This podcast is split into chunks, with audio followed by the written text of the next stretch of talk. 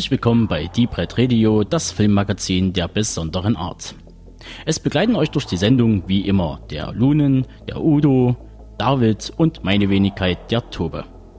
Nun, bevor wir mit unserer letzten Sendung vor der einmonatigen Sommerpause starten, ja, auch wir brauchen mal Urlaub, bekommt ihr die volle Ladung bester Unterhaltung mittels Film und Musik.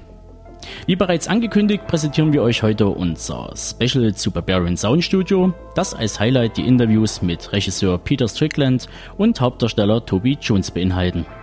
Und weil wir es uns nicht nehmen lassen, bekommt ihr heute die erste Ausgabe unserer neuen Kategorie TV Junks zu Gehör. In dieser widmen wir uns der absolut angesagtesten Serie auf diesem Planeten, Game of Thrones. Und da eine Soloshow etwas tröge daherkommt, habe ich mir einen fachkundigen Gast ins Boot geholt. Meinen geschätzten Freund, Comicliebhaber und Vollblutmusiker sowie Cineast, den Emu. Ihr hört, es gibt wieder eine Menge zu hören und vor allem zu gewinnen. Lunen wird euch deshalb in der News-Ecke reichlich Stoff zum Schauen liefern und darüber hinaus die neuesten Fakten zum Sinestrange Filmfestival in Dresden vermitteln. Tja, und jetzt starten wir endlich durch.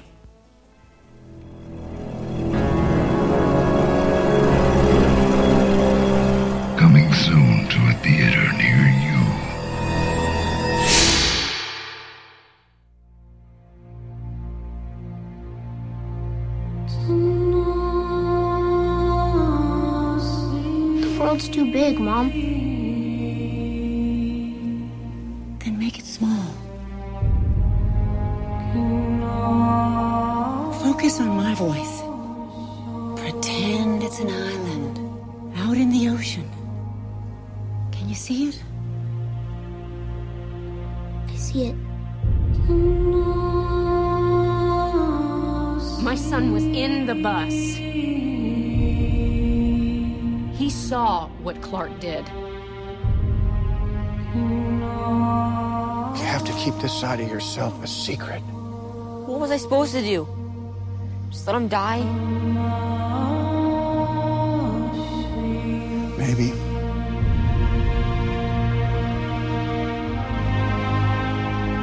I have so many questions. Where do I come from?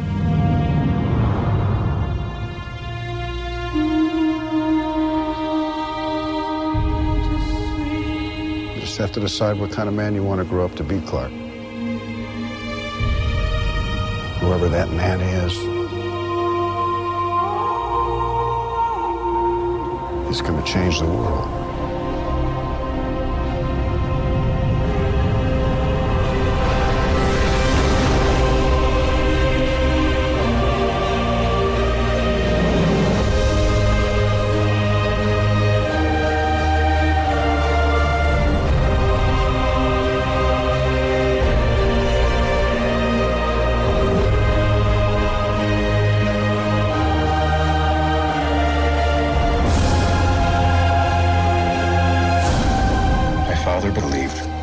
Found out who I really was, they'd reject me. He was convinced that the world wasn't ready. What do you think?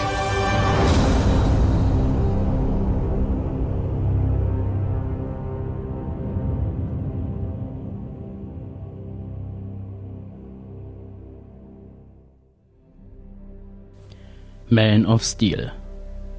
Clark Kent ist ein junger Mann mit Superkräften jenseits aller menschlicher Vorstellungskraft.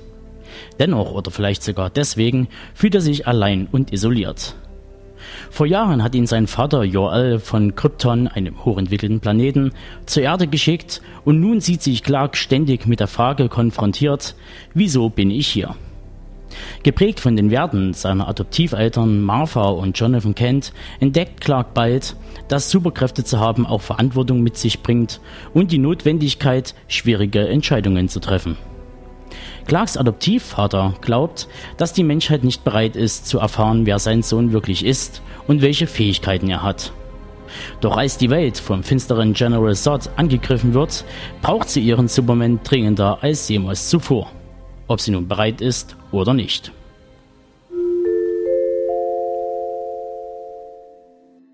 Man of Steel, die Umschreibung für Superman, der ja bekannt, bekanntlich auch im deutschen Comic immer der Stählerne genannt wird und deshalb durchaus passend der Film Man of Steel, wahrscheinlich auch um sich ein bisschen von früheren Superman-Franchise etwas abzuheben. Kommt mal wieder ins Kino. Bekanntlich stammt er auf, basiert er ja auf dem Comic von Jerry Siegel und Joey Schuster, die sehr lange gebraucht haben, bis sie mal ein bisschen Kohle aus ihrem aus ihrer Idee herausbekommen haben. Äh, das Drehbuch wurde diesmal um der etwas schwierigen Figur der Superman ein wenig mehr Tiefe zu geben von David S. Goyer und seinem Kumpel Christopher Nolan erdacht, die ja schon gemeinsam für die Batman-Trilogie zuständig waren. Und äh, der, die Regie führte Zack Snyder, der ja als Comic-Spezi gilt, nach 300 2006, Watchmen, 2009 und Sucker Punch 2011, den ich persönlich von diesen dreien am gelungensten finde, im Gegensatz zu den meisten anderen, weil er tatsächlich wie ein Comic ist und die anderen immer nur so tun, als ob. Und dort das Ganze sozusagen auch passend ist. Leider reiht sich die äh, Qualität eher in die Richtung 300 und Watchmen ein beim Stählernen, aber dazu gleich mehr. Ähm, dadurch, dass Nolan und Goyer diese, das Drehbuch übernahmen, ähm, hat man versucht, dem Ganzen etwas mehr Tiefe zu geben. Aber ich komme nochmal zurück auf die Darsteller. Der äh, Henry Cavill, der gibt den Superman. Das ist ein eher unbekannter Mann, der in so netten Filmen wie Whatever Works, Liebe sich wer kann von Woody Allen 2009 mitspielte oder in den Tudors, das ist eine TV-Serie, die lief und zuletzt immerhin als Theseus im Krieg der Götter 2011 schon mal ein bisschen für den Superhelden übte.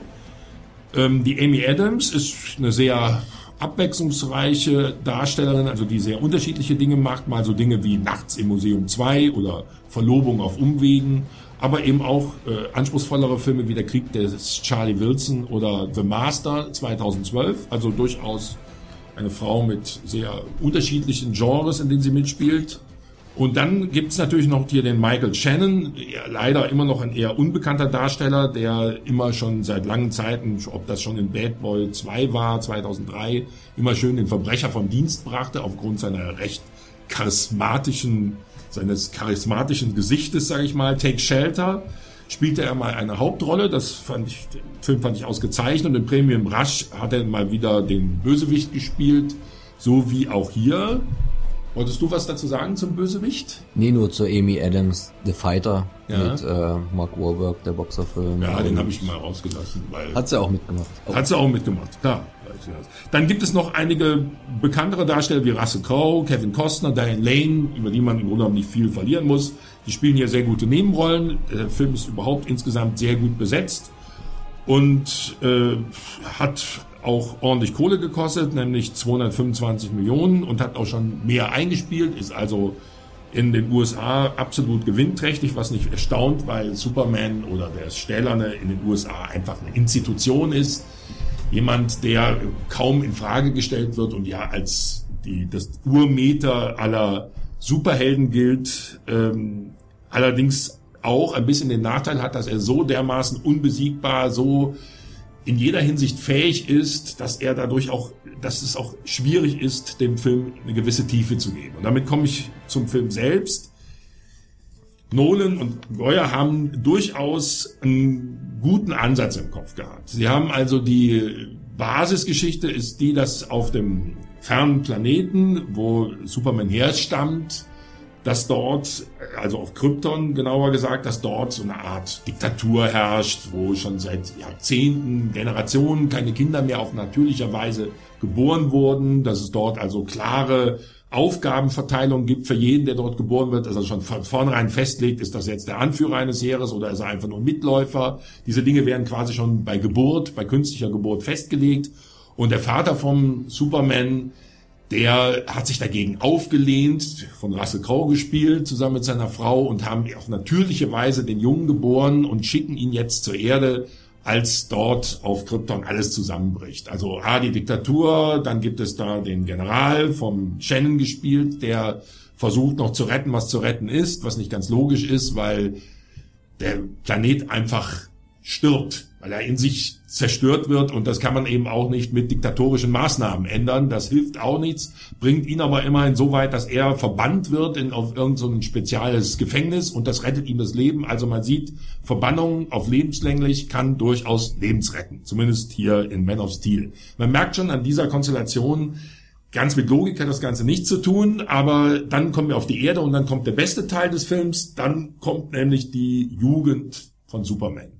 Und da haben sich Nolan und Co. einiges einfallen lassen. Der Junge hat tatsächlich ein bisschen Schwierigkeiten mit seinen Superheldenfähigkeiten. Menschen neigen ja dazu, äh, besondere Fähigkeiten bei anderen nicht immer zu deren Vorteil auszulegen. Sein Vater, von Kevin Costner gespielt, rät ihm auch, sich damit zurückzuhalten. Klar, manchmal lässt sich das nicht verhindern. Hin und wieder muss man halt mal jemandes Leben retten. Das ergibt sich ja so, das haben wir ja auch alle schon ein paar Mal erlebt.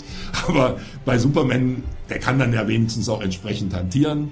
Und das Ganze ist durchaus unterhaltend gemacht und in dieser Entwicklungsphase, die ein bisschen so in Rückblenden erzählt wird, ist der Film A sehr unterhaltend und B durchaus strukturiert und bietet einiges auch mal an Abwechslung zum üblichen einseitigen Superhelden-Status, den Superman sonst hat. Doch dann wird's schwierig. Dann tauchen irgendwann die Jungs und Mädels vom Krypton auf und wollen mal gleich die ganze Erde flachlegen, weil sie ja irgendwie einen neuen Lebensraum brauchen. Und wenn man das schon hört, dann sagt man sich, das habe ich irgendwo schon mal gehört. Das gibt doch irgendwo Science-Fiction-Filme, wo das schon mal vorgekommen ist. Und ja, das hat es schon sehr häufig gegeben. Und, äh, und in dem Moment gerät Superman in ein Fahrwasser, die mit dem Original Superman überhaupt nichts mehr zu tun hat. Fakt ist natürlich eins, außer Super, Superman legt sich auch in den Comics immer mit irgendwelchen anderen Superhelden an oder mit irgendwelchen, beschäftigt sich mit irgendwelchen Superkatastrophen, weil alles andere fordert den Mann ja nicht. Also wäre er überhaupt nicht vor irgendeine Aufgabe gestellt. Das wiederum erfüllen natürlich die anderen von Krypton, denn sie haben natürlich dieselben Fähigkeiten wie er und dadurch kommt es zu einem extremen, sehr lang anhaltenden, mit sehr viel Zerstörung geführten Kampf, den man mögen kann, der sicherlich auch zehn Minuten lang ganz attraktiv ist, aber leider ungefähr eine Stunde geht. Und diese Stunde bietet dann auch nicht mehr viel Neues. Zusätzlich nervt dabei die familiengerechte Aufbereitung. Der Film ist ab zwölf. Man merkt halt, es darf niemand was passieren. Das heißt, Stahl und Glas gehen kaputt, ganze Wolkenkratzer brechen quasi wie Kartenhäuser zusammen, aber bloß niemand darf dabei zugrunde gehen. Das geht dann so weit, dass wenn der Michael Shannon auftaucht und irgendwie mit seinem Röntgenstrahl irgendwelche Leute im Bahnhof bedroht, dann zieht er erstmal zwei Meter daneben, dann ein Meter daneben und dann noch fünf Zentimeter daneben und dann kommt rechtzeitig Superman. Das ist so unglaubwürdig und gleichzeitig so familiengerecht aufgebaut, dass dadurch auch einfach jede Spannung verloren geht. Kurz und gut, die erste Hälfte des Films durchaus unterhaltend, durchaus dieses gesamte Franchise erweitert, aber die zweite Hälfte ist einfach austauschbarer, in 3D gefilmter Zerstörungsakt ohne irgendwelche Abwechslung. Wer daran seinen Spaß hat, der kann das sicherlich noch gerne gucken, aber dem Film hätte es in dem Fall gut getan, er wäre eine Dreiviertelstunde kürzer. Dann würde mein Fazit insgesamt sehr viel positiver ausfallen. So bleibt bei mir eine sehr, sehr durchschnittliche Wertung übrig, die ich kann den Film nicht wirklich weiterempfehlen. Aber als alter Comic-Fan habe ich ja auch für Superman noch ein bisschen was übrig. Was sagst du, Tobe? Ja, ähm, ja, was soll ich jetzt großes dazu sagen? Ähm, in, in meisten Punkten kann ich äh, dir eigentlich bloß recht geben. Ich bin immer noch schockiert davon, dass du Sucker Punch besser findest als Watchmen. Können wir ja alle mal Kann ich mich anschließen, ja. Also fassungslos. Also, ähm, aber sei Sätze, ähm, ich äh, wenn man jetzt rein theoretisch, wenn wir jetzt noch, äh, wir wollen uns ja von der Wertung letztendlich verabschieden, ähm, ich würde denen genau das Mittelmaß geben, fünf von zehn Punkten, weil ähnlich sehe ich es halt auch wie Udo. Die erste Hälfte ist gut, die zweite Hälfte ist scheiße. Deshalb, äh, oder nicht gelungen, sagen wir es wieder so. Ähm, letztendlich waren es drei Filme, man hätte drei Filme draus machen können. Den ersten hätte man auf Krypton spielen lassen können, das wäre eine super Space Opera geworden. Den zweiten, die Jugendjahre, die hätte man richtig schön beleuchten können. Gerade mit dem Aspekt mit dem Schulbus, was du meintest, wo halt äh, Kevin Costner als Vater äh, zu seinem Sohn geht, äh, weil dann eine hysterische Mutter reinkommt und sagt so, unser Heißbringer ist da, äh, von Jesus geküsst. Es war halt, spielt da draußen auf dem Lande, sind sie alle ein bisschen einfach. Ja. Einfach ein bisschen religiös in der Gegend. Ja, einfach, worauf ich hinaus wollte, ist, dass er halt hingeht und wirklich äh, zu Clark äh, meint, er hätte das nicht tun sollen. Einfach, er hätte einfach den Bus untergehen lassen sollen, mit den Kindern drin.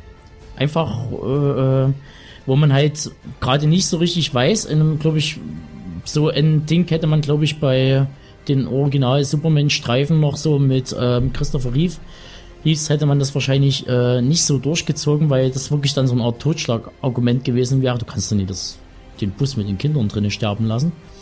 Äh, das fand ich schon gut, das hätte man noch weiter ausbauen müssen. Also was da äh, Kevin Costner als Vater da irgendwie durch den Kopf geht. So, weil ich glaube, da war noch mehr dahinter, als bloß den Jungen irgendwie zu schützen, sondern äh, war ein bisschen, war ein bisschen strange. Ähm, wie gesagt, wie schon Udo bereits erwähnte, ist halt wirklich das Superman ist ein amerikanisches Phänomen, besteht ja nun schon seit den 40er Jahren. Ende 30er. Ende 30er, oder 40er Jahre ging es erst richtig los mit den quasi Action-Comics. Ähm, es ist halt wirklich eine rein amerikanische Person. Gerade in der Zeit wurde halt viel, wurde halt Superman als Figur viel für, für Propaganda genutzt und man hat es eigentlich letztendlich weitergeführt selbst nach dem Krieg äh, den als patriotischen amerikanischen Schutzschild sozusagen einzuführen. Und genau das macht der Film letztendlich auch. So.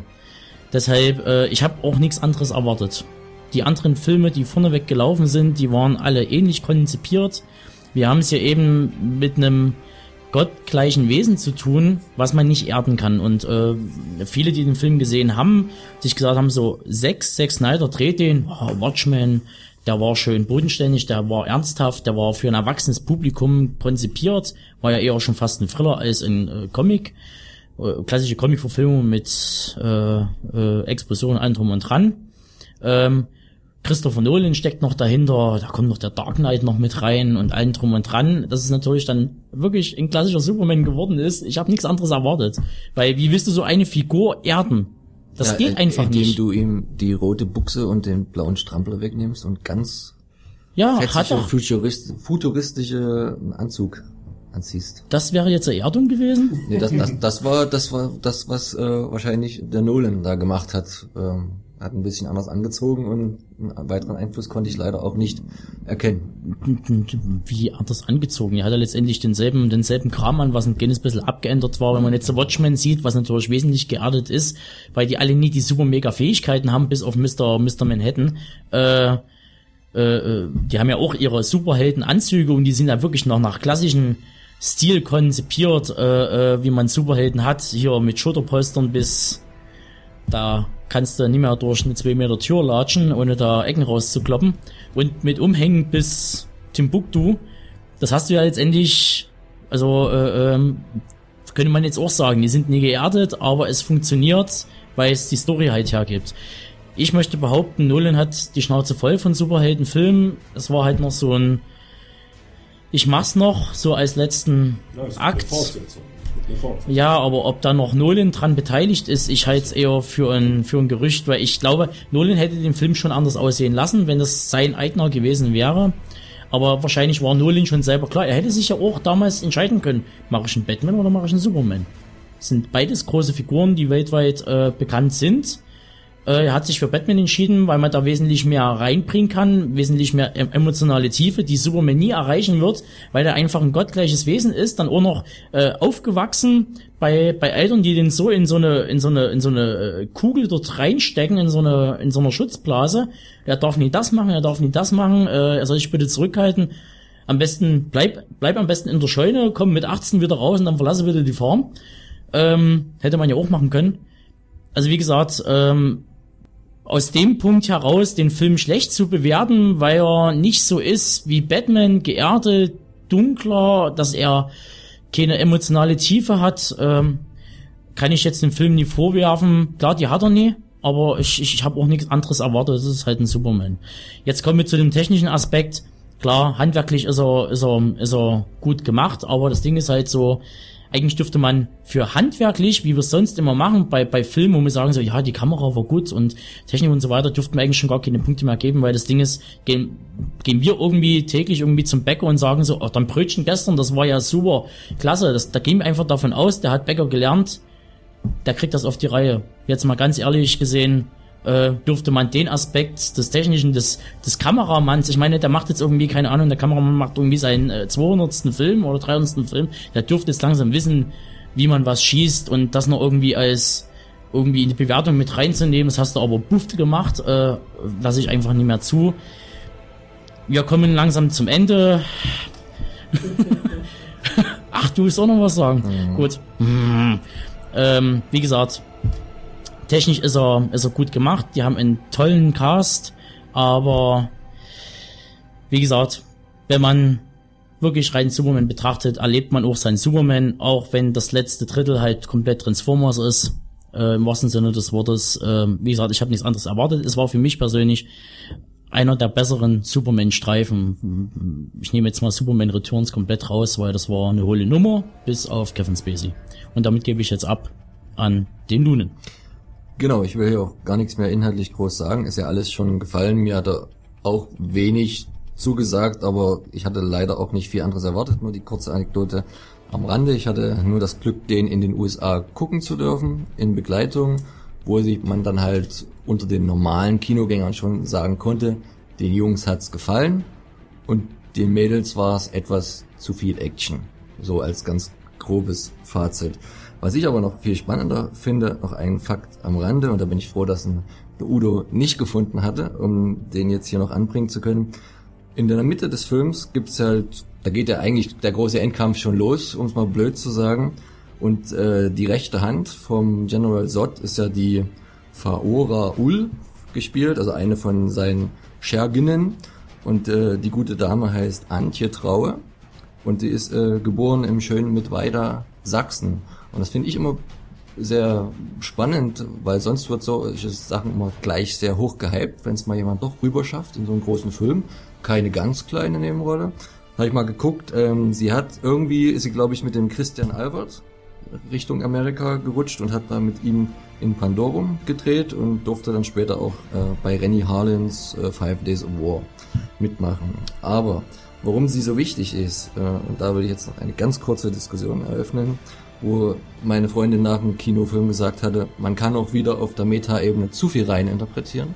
Aber ich fand das schon ganz spannend. Sie sagt zum Superman in der im Bewusstsein des nahenden sicheren Sieges die Evolution, also sprich wir, gewinnt immer über die Kreatur, sprich dich. Jetzt wissen wir aber nun alle, dass der Film ja dann doch andersrum ausgeht. Ist das eine versteckte biologische Ansage, Kreationismus über Re Evolutionstheorie oder habe ich mir da zu viele Gedanken drüber gemacht? Persönlich halte das für zu viel interpretiert. Und das ist ja für mich typischer Ami-Film-Kram, um das mal vereinfacht auszudrücken. Eine echte Evolution ist es ja gar nicht. Also die, die, man könnte jetzt auch sagen, die Olle, die das zu dem Superman sagt, ist ja nicht mal eine Evolution im Vergleich zu ihm. Ist ja nicht mal eine Weiterentwicklung. Im Grunde genommen ist es ja ein, eindeutig auf, auf Kryptonit sind das alles normale Wesen, ohne irgendwelche Superheldenfähigkeiten. Und in dem Moment, wo die aber auf die Erde kommen, das erklärt ja auch, wird auch im Comic erklärt, ist, dort ist eine andere Erdanziehungskraft, dort sind andere Situationen, dort haben die diese Superheldenfähigkeiten. Also mit Evolution im klassischen Sinne, wo ich also sagen kann, hier ist die Weiterentwicklung und da ist hier der Urzustand, hat das überhaupt nichts zu tun. Das ist einfach klassisch, sie halt, ich sag mal, sie hat halt eine große Klappe und droht ihm, dass sie sie jetzt platt machen mit einem schönen Spruch, den die meisten Leute gerne hören, weil das ja dann immer besonders, ich sag mal, diktatorisch, überlegen, äh, hochnäsig von mir aus klingt und er macht halt hinterher klar, was wirklich Sache ist und die Bösen sehen zu, dass wieder verschwinden. Das ist halt das, womit eben, ich sag mal, für mich ist das immer so eine Art künstlicher emotional. Wir hatten das ja vorhin bei World War Z. Das ist auch, die, die, die, die Emotionen sind einfach künstlich. Die sind nicht echt. Das, es wird keine, es werden keine nachvollziehbaren, wirklichen Dramen erzählt, es werden keine wirklichen tragischen Geschichten erzählt. Wir alle wollen im Kino keine echten Gefühle haben, keine, die wir selber nachvollziehen können. Also wird eben auf die große Glocke gehauen und da wird dann eben was von Evolution erzählt und wir sind besser und wir zerstören euch und dann stehen wir da alle und sagen, oh, ist das aber spannend, ja. Mag sein, aber dafür muss man schon verhältnismäßig einfaches Gemüt haben. Ich denke mir, dass diese Wirkung, die dort erzielt werden soll, ganz klar eine geplante Wirkung ist, die nicht wirklich was mit einer inhaltlichen Auseinandersetzung zwischen diesen beiden Dingen zu tun hat. Traue ich den, ohne dass ich den Herrn zu nahe treten will, einem Zack Snyder auch nicht unbedingt zu, oder den Drehbuchschreibern. Aber es war so ein Gedanke, so viel der, ein interessanter Aspekt. der mir sehr schnell kam, nachdem sie diesen Satz so sagt. Gut, damit schließen wir ab. What is it? Statue of Liberty or snowman? Blackout. Declared martial law. Daddy, what's martial law?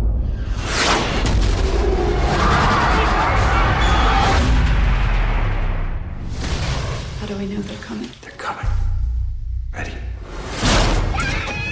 Go, go, go! It's the same worldwide. Is anyone doing better than we are? We've lost the East Coast. Moscow's still dark. Life as we know it will come to an end in 90 days. It's on us to change that. I can't leave my family. Don't pretend your family is exempt when we talk about the end of humanity. I don't want to leave you, but I have to go. I'll keep our kids safe. There's a memo sent from this installation. Pretty obvious nobody back home bothered to read it. If I could get into Russia, where would I start? Russia is a black hole. I need answers.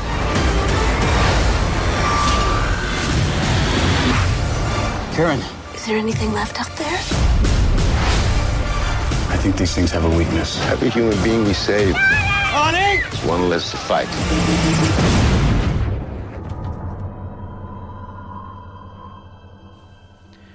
World War Z. Auf der ganzen Welt bricht eine Pandemie unerklärlichen Ursprungs aus, die die Menschen reihenweise in Zombies verwandelt. UN-Mitarbeiter Gary Lane befindet sich mit seiner Familie in New York, als die tödliche Epidemie sich weiter ausbreitet und unvorstellbares Chaos entsteht. Mit allen Mitteln versucht Gary seine Familie aus der Stadt zu schaffen und sie in Sicherheit zu bringen. Dies gestaltet sich denkbar schwer, da die Zombies schneller und stärker als nicht mutierte Menschen sind. Schließlich wird die Familie zusammen mit anderen Überlebenden auf einen Flugzeugträger mitten im Ozean gebracht, wo sie sich in Sicherheit wähnt. Gary muss unterdessen im Auftrag der UN ein Gegenmittel finden, um das Virus zu stoppen. Es bleiben ihnen nur noch 90 Tage, bevor es dafür endgültig zu spät ist. Ein Wettlauf gegen die Zeit beginnt.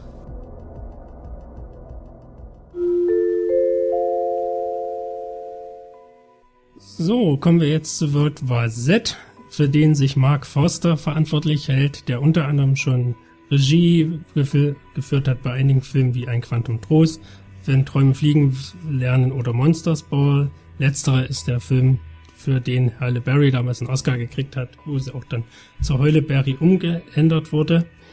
Ja, unter den Darstellern gibt es nur den einen großen, den Brad Pitt, der sich auch als Produzent verantwortlich zeigt, unter anderem für den Film. Ansonsten sind wir da noch mit Matthew Fox und Morris Bleibtreu einige bekannte Darsteller dabei. Unter den Damen ist es recht dünn mit Mirelle Enos und Daniela Kertests, die man hauptsächlich aus TV-Serien kennt. Bei uns läuft der Film schon eine ganze Weile in den Kinos seit dem 27.06. und hat ein offizielles Budget von 170 Millionen Dollar. Inoffiziell wird aber geschätzt, dass es wohl weit über 300 Millionen Dollar sein soll und dass nur durch die Finanzierung von Brad Pitt das Ganze dann auch gerettet worden ist. Ob das so gut ist, werden wir gleich dazu kommen. Basieren tut der ganze Film auf einem Buch von Max Brooks.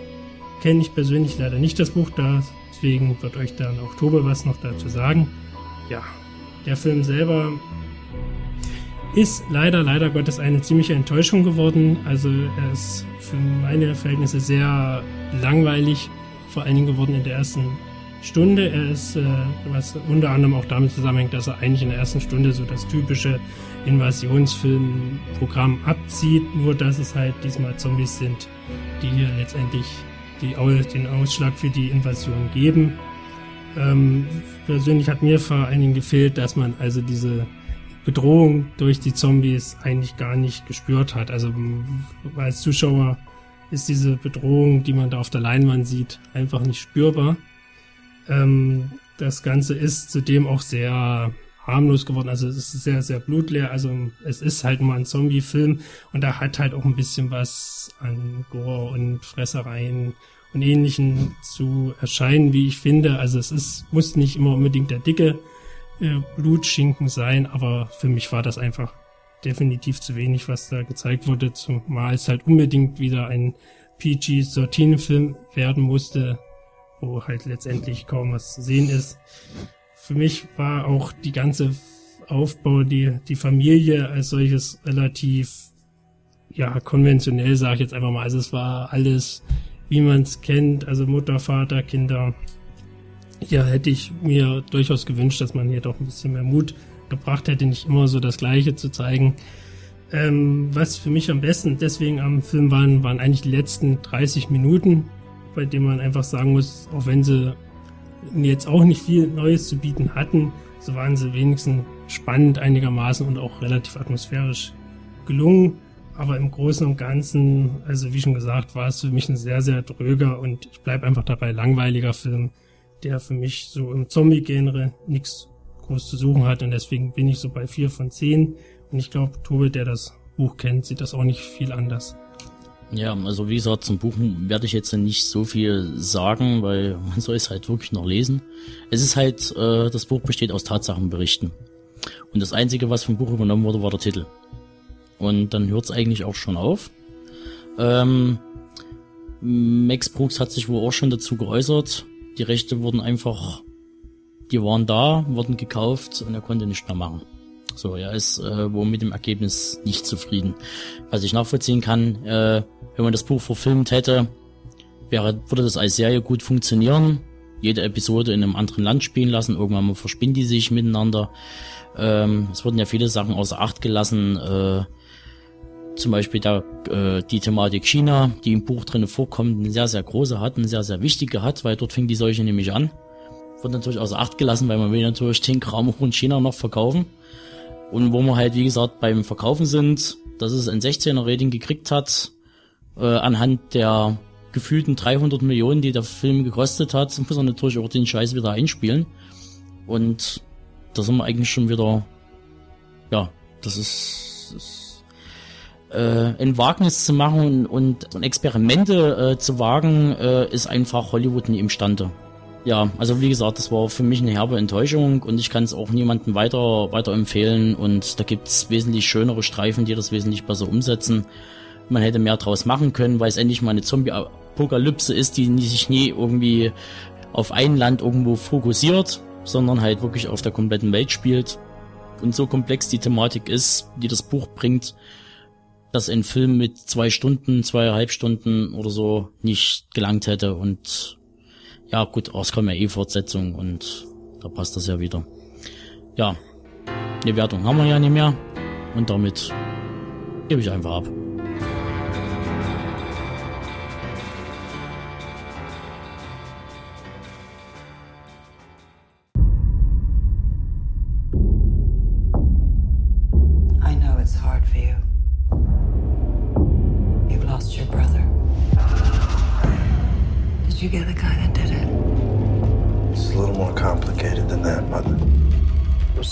Else involved, and Billy was killed. Oh. Some cop. If the tables were turned, your brother would have found your killer, and brought me his head on a fucking platter. Time to meet the devil.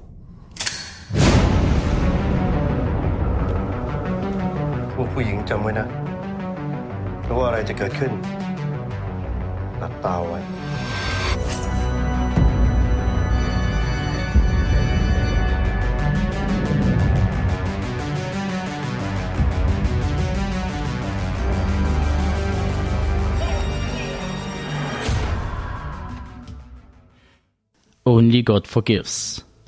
Vor zehn Jahren tötete Julian einen Mann und nun lebt er in Bangkok im Exil.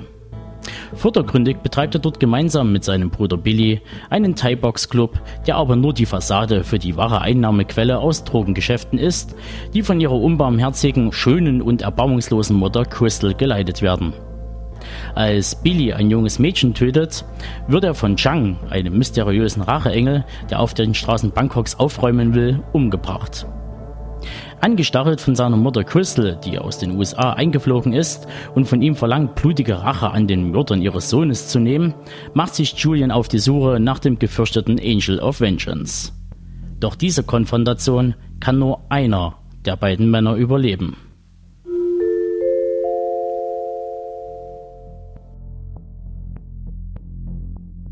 Kommen wir zum neuen Film von Nicholas Winding Refn.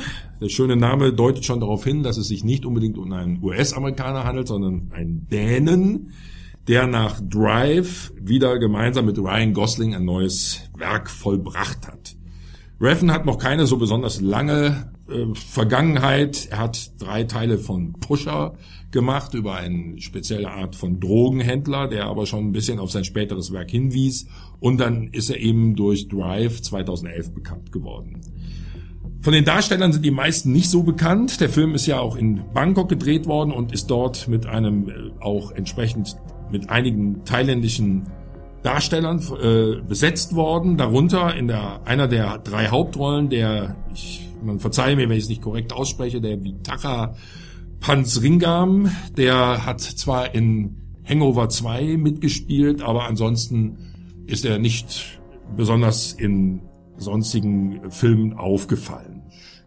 Des Weiteren als bekannte Darsteller sind halt äh, Christine Scott Thomas und Ryan Gosling. Ich komme nochmal zu Christine Scott Thomas, ist ja eine Größe schon seit über 20 Jahren, seitdem sie in Vier Hochzeiten und ein Todesfall richtig bekannt geworden ist, hat dem englischen Patienten mitgespielt und auch zuletzt also immer aktiv geblieben, auch in Lachsfischen im Jemen, spielt sehr unterschiedliche Rollen, Komödien, kann auch mal ein bisschen strenger spielen und hat ja ein entsprechend ausdrucksstarkes Spiel und ist hier sicherlich einer der wichtigsten Punkte in Reference neuem Film.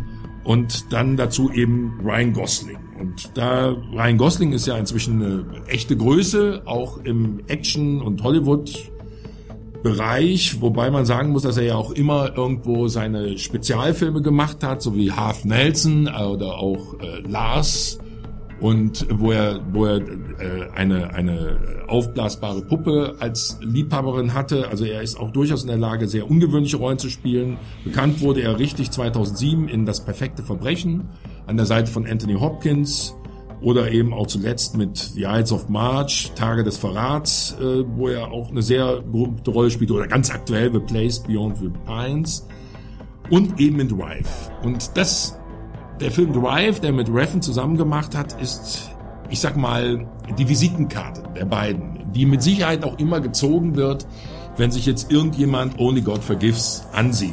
Und damit geht man den beiden von vornherein schon mal auf den Leim. The Drive war noch eine Mischung aus Action, Coolness und, und einem, also einem gewissen Heldentypen, der auch schon sehr, sehr stark anfällig war, der zu großer Gewalt neigte, der auch in der sozialen, also die Sozialisation war nicht seine Stärke, aber er war noch eine Figur, mit der man sich identifizieren konnte. Er war noch eine Figur, die man, äh, die also doch sehr gut ankam bei einem Großteil des Publikums, gemischt mit der Gewalt, mit der Action, mit dem coolen Fahrvermögen kam der Film ja auch sehr gut an und ist ein großer Erfolg gewesen. Und gerade mit dieser Erwartungshaltung werden viele in Only God Forgives gehen und definitiv enttäuschen.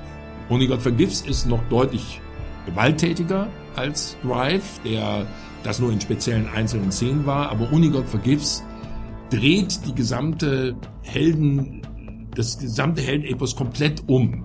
Der Held, in Anführungsstrichen, ist hier nicht Ryan Gosling, sondern Ryan Gosling spielt den kleinen Bruder eines überbrutalen Vergewaltigers, der aber schon nach wenigen Minuten bestraft wird, der also dabei ertappt wird, wie er eine 16-jährige Prostituierte umbringt und daraufhin von deren Vater erschlagen wird, aber nicht deshalb, weil der Vater den unbedingt erschlagen wollte. Der Vater hat ja die 16-Jährige selber auf den Strich geschickt, sondern von einem Rächer, der in Bangkok unterwegs ist, der direkt mit der Polizei zusammenarbeitet und der es sich zur Aufgabe gemacht hat, in seiner Hinsicht zu rächen.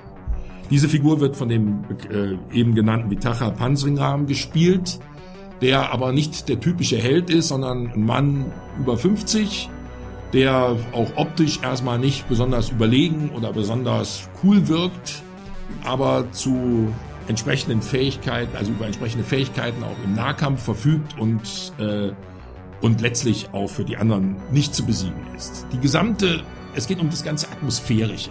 Der Film ist zutiefst pessimistisch und negativ. Also es gibt dort überhaupt keine positive, angenehme Figur. Und auch Ryan Gosling, den man noch am allermeisten oder am, der noch am, am weitesten jemand ist, den man vielleicht nicht ganz so negativ finden könnte wie die anderen, ist im Grunde genommen ein ganz schwacher Charakter. Er ist der kleine Bruder von dem Ermordeten. Er ist, er, seine Mutter kommt von der Christine Scott Thomas gespielt, die im Grunde genommen die Leiterin des ganzen Unternehmens ist. Die haben zwar so einen Kickbox-Club, aber im Grunde genommen handeln sie mit Drogen und die Mutter setzt ihn unter Druck, dass er seinen Bruder rächen soll. Es hat aber nichts damit zu tun, dass Gosling hier irgendwie selber den Rächer spielt, sondern der will das gar nicht. Der möchte das auch überhaupt nicht. Der hat auch Schwierigkeiten damit, aber seine Mutter setzt ihn unter Druck und der Junge ist komplett abhängig von seiner Mutter. Also nichts, was Gosling hier in diesem Film macht, ist irgendwie selbstbestimmt, ist aus sich heraus, ist cool, gar nichts. Das wird alles vollkommen ad absurdum geführt. Das ist im Grunde das Gegenteil zu der Figur in Drive. Und dass es überhaupt zu Aktionismen seinerseits kommt, liegt eben an dem Psychodruck, den seine Mutter ausübt und auch an der inneren Abhängigkeit, die er zu ihr hat. Er will, dass sie ihn liebt, obwohl diese Frau wirklich zu allem in der Lage ist. Wirklich zu allem, aber zu Liebe ganz sicherlich nicht. Vielleicht hat sie den älteren Bruder geliebt, aber diese Art von Gefühl, die sie zu dem hatte, also also wertfrei oder im Sinne unabhängig, also wie man sich das unter Liebe vorstellt, damit hat das sicherlich nichts zu tun. Also man muss sich diesen Film insgesamt als eine völlig andere Konstruktion ansehen, die aus drei Hauptfiguren besteht, aus diesem thailändischen Rächer, aus dem Gosling, der einen sehr schwachen, unselbstständigen Charakter spielt und einer Mutter, einer seiner Art Übermutter, die ihn in dieser Richtung sozusagen drangsaliert, dass er entsprechend agiert. Aber gegen diesen thailändischen Rächer, der seine Siege oder die die seine Racheakte immer damit feiert, dass er sozusagen äh, in, in irgendeinem Lokal singt, und zwar alles andere als schön oder besonders gelungen, äh, das dann auch vom Reffen immer ausführlich zelebriert wird. Also das befriedigt wirklich gar nichts. Auch die Gewalt, die dort da stattfindet, die sehr sadistisch ist und die man auch als durchaus als konfrontativ bezeichnen muss und teilweise sehr explizit ist, hat nichts Befriedigendes, nichts Erfüllendes, nichts, nie, erzeugt nie das Gefühl, dass danach irgendetwas gelöst ist. Der gesamte Film löst gar nichts.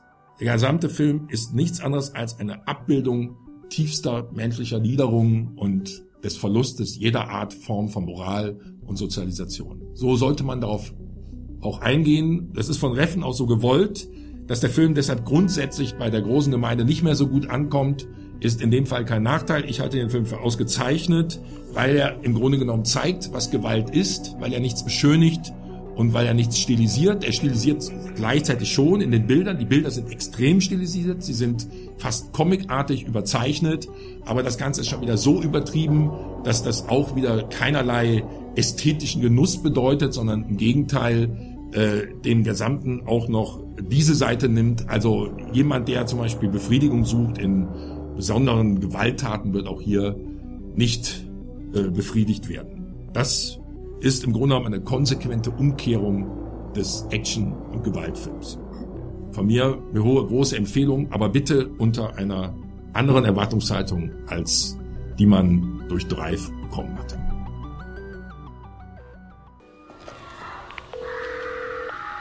Sì. È qui. It's beautiful. And a big collaboration. Begin. I didn't quite know I'd be working on this sort of film. What's your problem? I'll do this stuff. After all, you're here to do a job. This is not a horror film. This is a Santini film.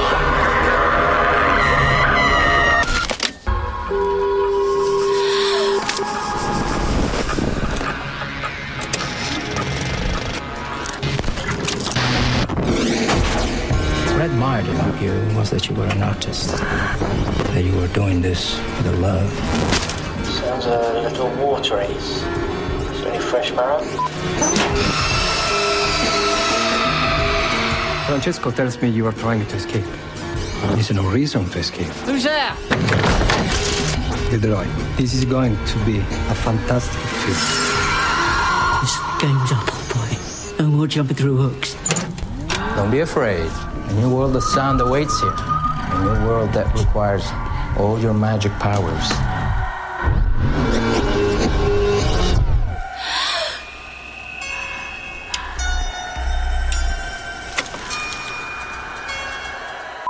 Barbarian Sound Studio. Es ist das Jahr 1976. Gilroy, ein begnadeter und gefragter Tontechniker für Filmproduktion, wird immer dann engagiert, wenn Regisseure für ihre Filme den perfekten Sound und die passenden Geräusche haben wollen. Deshalb bekommt er auch den Auftrag, für den italienischen Horrorfilmmeister Santini dessen neuesten Film zu vertonen. Doch dieser Auftrag ist anders als alle anderen. Die Szenen und die richtigen Instrumente aufeinander abzustimmen, raubt Gilroy fast den Verstand. Auch wenn sich der Horror nur auf dem Bildschirm abspielt, beginnt er zu glauben, dass auch im wahren Leben schreckliche Dinge passieren. Was ist Realität und was ist Fiktion? Schon bald lässt sich für Gilroy die Frage nicht mehr so einfach beantworten. Er muss seine Gedanken ordnen und einen kühlen Kopf bewahren, um in der Realität durchzublicken, um für den Film seine beste Leistung bringen zu können. Facts zu Barbarian Sound Studio. Regie Peter Strickland, Jahren 73, also sagen wir mal noch ein bisschen in den Anfängen, denn ganz klare Sache ist, er ist ein zweiter Film. Der Mann hat einen hohen Anspruch, er hat 2009 mit Katharine Wager auch schon einen sehr ungewöhnlichen Film gedreht und man merkt ihm an, dass er sehr engagiert, sehr detailfreudig und penibel vorgeht. Drehbuch hat er natürlich selbst geschrieben. Der Mann macht alles selbst, außer halt Darsteller. Als Darsteller hat er sich mit Toby Jones einen sehr bekannten Darsteller geholt. Auch keine Hauptperson, sondern auch passend zum Inhalt eher so den Nebendarsteller, so ein bisschen den unauffälligen. Klar, Toby Jones hat schon die eine oder andere Hauptrolle gespielt, aber nehmen wir mal Dinge aus diesem, auch aus dem Genre, Reit, das Ritual, der Nebel nach Stephen King, So White and the Huntsman oder Dame König als Spion. Dort überall hat er mitgespielt. Aber immer so ein bisschen so der Unauffällige, immer so ein bisschen so der Blasse, den scheinbar keiner richtig ernst nimmt. Und das passt auch zu Barbarian Sound Studio. Die weiteren Darsteller sind, man kann es nicht anders sagen, in unserem Breitengraden eher unbekannt. Noch am meisten bekannt ist, ich hoffe, ich spreche sie richtig aus, ist Tonja Sotiropoulou ich an, das ist ein griechischer Name, die hat im James Bond äh, im Skyfall mitgespielt. Mir persönlich ist sie da nicht aufgefallen, obwohl sie sehr schön ist. Aber naja, das ist ja ein James Bond-Film ja nicht so die Ausnahme. Dann hat noch äh, Cosimo Fuchs, Fusco, den doch recht auffälligen Produktionsleiter gespielt. Der ist schon mal in The Mentalist in einer TV-Serie aufgetreten, auch schon im einen oder anderen. Und dann gibt es noch die Susanne Capellaro, die hat in Dark Shadows zum Beispiel eine Nebenrolle gespielt. Aber das ist schon viel mehr kann man zu den Darstellern nicht sagen. Es sind eben Leute aus Italien, passend auch zur Thematik. Und die Laufzeit, das nochmal kurz noch hinzufügt, ist 92 Minuten. Und obwohl das Ganze größtenteils in italienischer Sprache ist, nur wenig in englischer Sprache, ist es in England gedreht, in der Heimat von Peter Strickland. Ja, ähm, gut, da komme ich mal kurz zu meinem Fazit. Genau. Ja, also wie gesagt, ich bin äh, äh, restlos begeistert von dem Film. Ähm, da werde ich wahrscheinlich zu, zu, zu einer kleinen Minderheit gehören. Die werden wahrscheinlich, viele werden Probleme haben mit dem Film, weil erstens wenig passiert in dem Streifen. Mir gefällt er aus folgendem Grund. Erstens halt äh, die komplette Jallo-Thematik. Also es ist wirklich, das ist ja eigentlich, äh, der ganze Film ist wie ein Jallo halt aufgemacht worden äh, was an Kameraeinstellungen äh, liegt, ähm, Farbspiel, Kamerafahrten, Einstellungen, äh, Merkmale des Jallo an sich, also sei es jetzt sowas wie der, der, der äh, Filmassistent, der den Film immer einlegt, immer seine schwarzen Handschuhe anhat, oder sei es so eine kurze Szene, die an Phenomena erinnert, äh, äh also Argentos Phenomena, wo der Darsteller Giltroy jedes Mal sozusagen, also dreimal glaube ich, eine Spinne rettet äh, aus seinem Apartment. Oder halt, dass viel äh, fokussiert wurde bei den äh, Synchronaufnahmen der, der Damen, dass viel äh, fokussiert wurde auf, äh, was so ein typisches Merkmal ist, auf Auge, Mund, Ohr, äh, wirklich so die audiovisuellen Begebenheiten. Und äh, wie gesagt, das zum einen und zum anderen erinnert mich der Film stark an die äh, schwedische Produktion Evil Ed. Wird wahrscheinlich nur den wenigsten was sagen. Ein Streifen aus den 90ern, der fast die gleiche Thematik hat, nur äh, äh, noch einen ganzen Schritt weitergegangen ist, indem dass er es halt wirklich alles gezeigt hat. Wo es halt, um den Leuten nochmal kurz auf die Sprünge zu helfen, da ging es halt um den Cutter, der vorneweg äh, Liebesfilme und äh, verkopfte Dramen geschnitten hat. Und aus Gründen, weil sich der alte Cutter der Horrorfilmabteilung mit einer Granate in die Luft gesprengt hat, in das äh, äh in, in seinen neuen Job hochberufen wurde und äh, jetzt damit klarkommen muss, einen Teil einer Splatter-Filmreihe quasi zu cutten und dann langsam durchdreht und Amok läuft am Ende. Ähnlich läuft's bei Giltroy auch ab.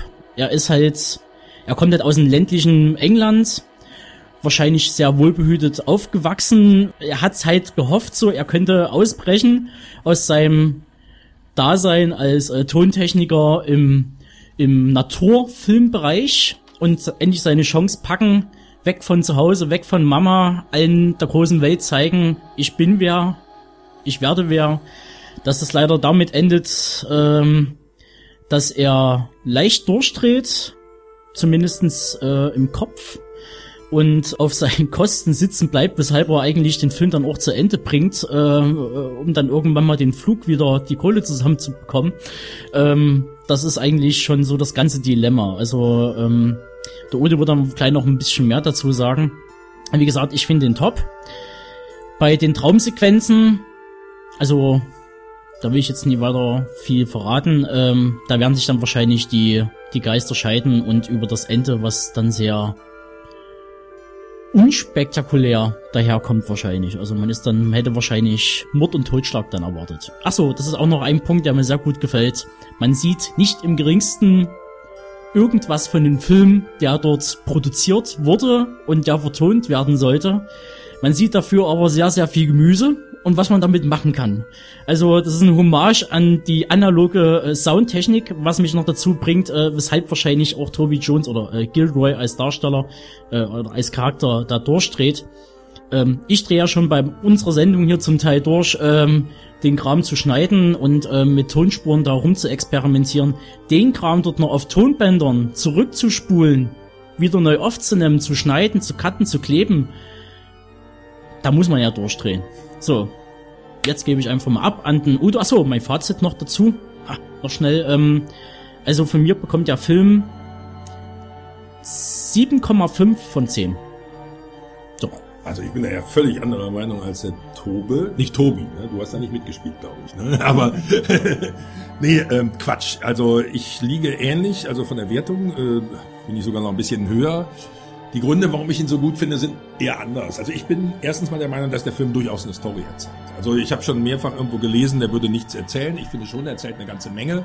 Aber das, was er erzählt, ist eben mehr so im hinteren Bereich. Das ist mehr so die Veränderung der Charaktere, ja. die Bereiche der wie sich eben, wie, wie, wie auch er immer stärker in diese Welt hineingezogen wird. Und ich fand den Film teilweise unglaublich komisch. Also sehr, sehr ja. gut finde ich zum Beispiel eben diese Tonja Sotiropoulou als Sekretärin, die so, so ein extremer Unterschied ist zu dem Toby Jones, wenn der Toby Jones zu ihr kommt und sie fragt, ob vielleicht irgendwer sie etwas über seinen Flug gehört hätte und wie die da mit einem Augenschlag ihm zu verstehen gibt, dass der Mann hier also überhaupt nichts hier zu, gegenüber zu, zu, äußern hätte, das ist ja. unglaublich komisch. Oder auch die beiden äh, italienischen Hauptfiguren, also der Produktionsleiter, der sehr streng ist, der durchaus Wert legt, dass, dass das läuft und der auch entsprechend hart auch mit den Sprecherinnen umgeht und dann dieser Regisseur, der sich im Grunde für nichts interessiert, nur für seine Kunst und für alles eine Erklärung hat und immer, also wenn man, wenn man sieht, wie der den Toby Jones umarmt und wie der Engländer fast körperlich darunter leidet, dass da jemand kommt und ihn umarmt, das ist einfach wirklich schon mal diese, dieser Gegensatz aus diesem englischen ländlichen Bereich und diesem Italien der 70er Jahre, die da eben diesen, diesen Horrorfilm drehen, das finde ich wahnsinns guter äh, also unheimlicher Kontrast, der sehr witzig ist. Und was mir noch sehr gut gefallen hat, ist eben, dass man nichts sieht. Weil, und ich glaube, darauf kam es auch ja. Äh, Peter Strickland an, und das denke ich mir, will ich auch gerne nochmal von ihm persönlich wissen, ähm, dass man eben, dass eben, was die Geräusche erzeugen, in der eigenen die Fantasie, Fantasie darstellt, genau. dass die eigene Fantasie anregt. Er zeigt eben wieder eine Melone, kaputtgeschlagen wird. Und, und, jeder kann sich aber ein Bild machen, was da passiert. Genau, und man denkt, da wird weil man schon genügend, eingehauen. Weil man da schon genügend gesehen hat. Genau. Das, ist, das ist auch noch ein Punkt, den ich sehr, sehr toll fand. Ähm, vielleicht ist bloß mir irgendwie, oder ich bilde mir das bloß ein, äh, es verhält sich ja fast wie ein, wie ein fast schon so eine Art klassischer italienischer Horrorfilm. Äh, äh, ein Ausländer kommt in ein fremdes Land und sämtliche Personen in seinem Umfeld haben irgendwas Mystisches oder Mysteriöses. Also ich dachte zum Teil streckenweise, die haben da irgendwie äh, eine Sekte im Hintergrund laufen oder irgendeinen sinistren Plan, wo er dann so ein Teil davon ist, er darf aber nichts genau wissen oder die hauen den nur so ein paar Ja, Brocken er hin. nicht raus. Er ist ja Genau. ein bisschen eingesperrt. Ich meine, das ist ja auch ein typisches Horrorszenario. Er kommt nicht weg.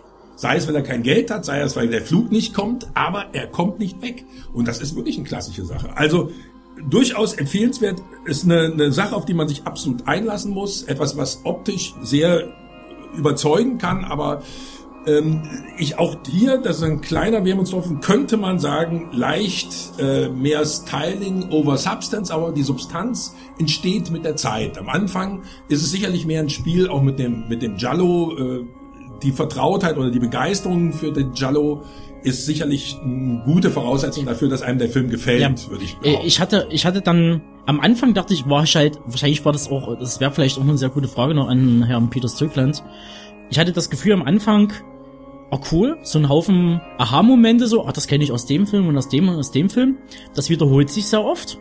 Und irgendwann mal ist es in so einer Schleife drinne, dass man quasi schon fast angewidert ist, wenn man diesen Moment schon wieder hat, so dieses, jetzt wird man langsam ein bisschen unbehaglich so. Also ich, ich, ich will das nicht mehr sehen. Ich will nicht schon wieder die Spinne sehen zum vierten Mal. Und man fühlt sich dann langsam so in diese Person äh, des Giltroy rein, der dann irgendwie beim vierten Mal, wo die Spinne dann sieht, äh, schon völlig ignoriert und völlig irgendwie ab, abgestumpft ist und spätestens bei der Szene äh, den perfekten Schrei zu erzeugen und der Kirsche dann auf dem Hörer, auf die Kopfhörer dort diesen, diesen Störton da zu legen, um sie dazu zu bewegen. Also das war dann schon so ein, so ein krasser Punkt, wo ich sage so, äh, Jetzt reicht's auch irgendwie. jetzt reicht's, jetzt hat's irgendwas irgendwie Klick gemacht bei dem. Und das Ganze ist ja schon so, dass er diese, diese, diese filmischen Sachen ja immer mehr verselbstständigt. Ich meine, man darf seinen Film auch bewusst, ich glaube, der ist auch bewusst nicht so realistisch ge gemacht. Also ich denke mir, die Figur, die der Toby Jones spielt, dieser Gilroy,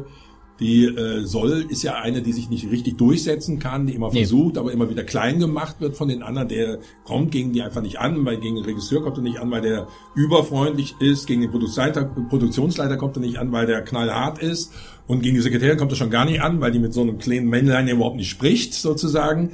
Und äh, das ist, äh, und er wird damit immer mehr Teil des Ganzen. Das Ganze ist ja eine, eine, eine Metamorphose, die der Film darstellt. Also ich kann nur sagen, lasst euch drauf ein, seht ihn euch an. Er hat seine Qualitäten, sicherlich keine ganz leichte Kost, nicht im Sinne von optischer äh, äh, Konfrontation, sondern von von inhaltlicher, die, an die man sich einlassen muss. Von mir gibt's dafür acht von zehn Punkte. Genau. Und bevor wir mit den äh, als kleines Special noch hinten dran äh, im Zuge der Premiere in Deutschland von Rabbit Eye Movies ähm, haben wir die Gelegenheit bekommen, äh, mit Peter Strickland und Toby Jones noch ein Interview zu führen jeweils. Und das wird dann gesendet gleich nach dem Song.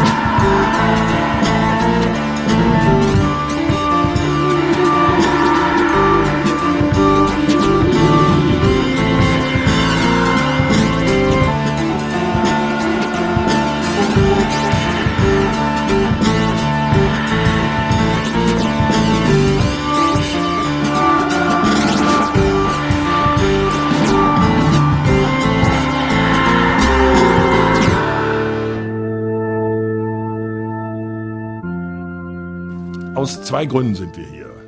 Zuerst machen wir ein spezielles Radioprogramm für das Horror- oder Thriller-Genre. Und wir mögen selbstverständlich andere Genres auch, aber Ihr Film passt einfach perfekt in unser Programm.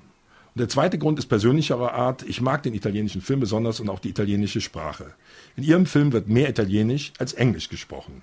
Ich bin mir nicht sicher, was mehr gesprochen wird. Einigen wir uns auf 50-50? In etwa, ja. Zudem gab es eine Vielzahl unterschiedlicher Dialekte. Ja, das machte es deutlich schwieriger.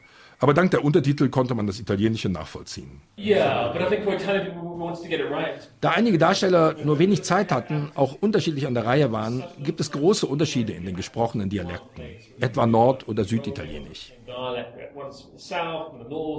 Gedreht wurde ihr Film aber in Großbritannien und die Darsteller kamen zu ihnen. Ist eine von den Darstellern Tonja Sotiropoulou Griechin? She plays a Greek, is Tonya, um, and originally there was a suggestion to Ja, Tonja spricht auch bei einem Telefonat Griechisch und hat einen entsprechenden Akzent. Neben ihr gibt es noch Fatma, die aus Rumänien stammt und Italienisch mit transsilvanischem Akzent spricht. Das ist als Subtext auch gewollt, denn sie ist auch eine Fremde und wird von Francesco, dem Produktionsleiter, entsprechend behandelt. So there are two actors like that. There's Tonya and there's Fatma who plays Sylvia, who is Romanian. Yes, yes. Um, she speaks Italian in this Transylvanian accent. um, and but again, because she's Romanian, we didn't want to turn it into like a subtext. We didn't Mhm. want to go there. So she's a foreigner. There are two references to that from Francesco, and we leave it like that. Für mich war der Unterschied zwischen der von Tonja Sotiropoulou gespielten Sekretärin und Toby Jones als Gilderoy sehr witzig. Es war ein persönlicher Horror für ihn, sie nach dem Honorar oder dem Flugticket nach England zu fragen. Die wichtigste Frage für mich ist aber der Grund, warum sie den Film in Italien während der 70er Jahre spielen lassen. Um, it, it, for me, it had to be that period because it, they were so prolific in making horror films. But also the relationship Es ist weniger der Horrorfilm selbst als meine Beziehung zu den Komponisten und Musikern. Das ist für mich der entscheidende Grund. Der Film, den Santini, der Regisseur, im Film macht, ist aus meiner Sicht mehr Gothic Horror, wie Bavas Black Sunday oder Argento Suspiria. Aber es gibt natürlich noch einige weitere Einflüsse. Entscheidend für mich ist die Gruppo di Improvisazione Nuova Consonanza unter der Leitung von Franco Evangelisti, die eine freie, avantgardistische Musik spielten, darunter den Soundtrack zu Das verfluchte Haus von Elio Petri 1968. um, with it was like five of them. Franco Evangelista was with them, and they did a soundtrack. Is it called The Cold Eyes of Fear? I can't remember, but they, they did the soundtrack as that band. In den 70er Jahren No, from the seventies, so even earlier, maybe like late sixties. I can't remember the exact date. So they their music is. It's almost like Stockhausen, you know, or AFM in the UK. It's avant-garde, it's electroacoustic, and you can buy their albums, which are very Früher, noch in den 60er Jahren. Ihre Musik ist ähnlich der von Stockhausen, avantgardistisch, elektroakustisch. Man kann ihre Alben unter schwierigen Bedingungen kaufen. Des Weiteren sind es moderne Komponisten wie Bruno Maderna, Luciano Berio oder John Cage, die mich begeistern. Um Geld zu verdienen, vertonten sie Horrorfilme, wie etwa Bruno Maderna in Death Latent Egg von Giulio Questi. Es geht um die Beziehung von avantgardistischer Musik zum Exploitation-Film. Nehmen wir Penderecki, schwierige Musik, die Kubrick aber in Shining verwendete. Sie steigert die Modulation, hält gleichzeitig aber Distanz, weshalb es so gut beim Horrorfilm funktioniert. Es wirkt lebendig. Deshalb benannten wir den Film nach Kathy Barbarian, Sängerin und Komponistin, die mit Luciano Berio verheiratet war, der wiederum mit Bruno Maderna zusammenarbeitete. So I listened to this piece of music called um, Visage by Kathy Barbarian and her husband Luciano Berio, who worked with Bruno Moderna. And it's this 20 minute piece of kind of howling stuff.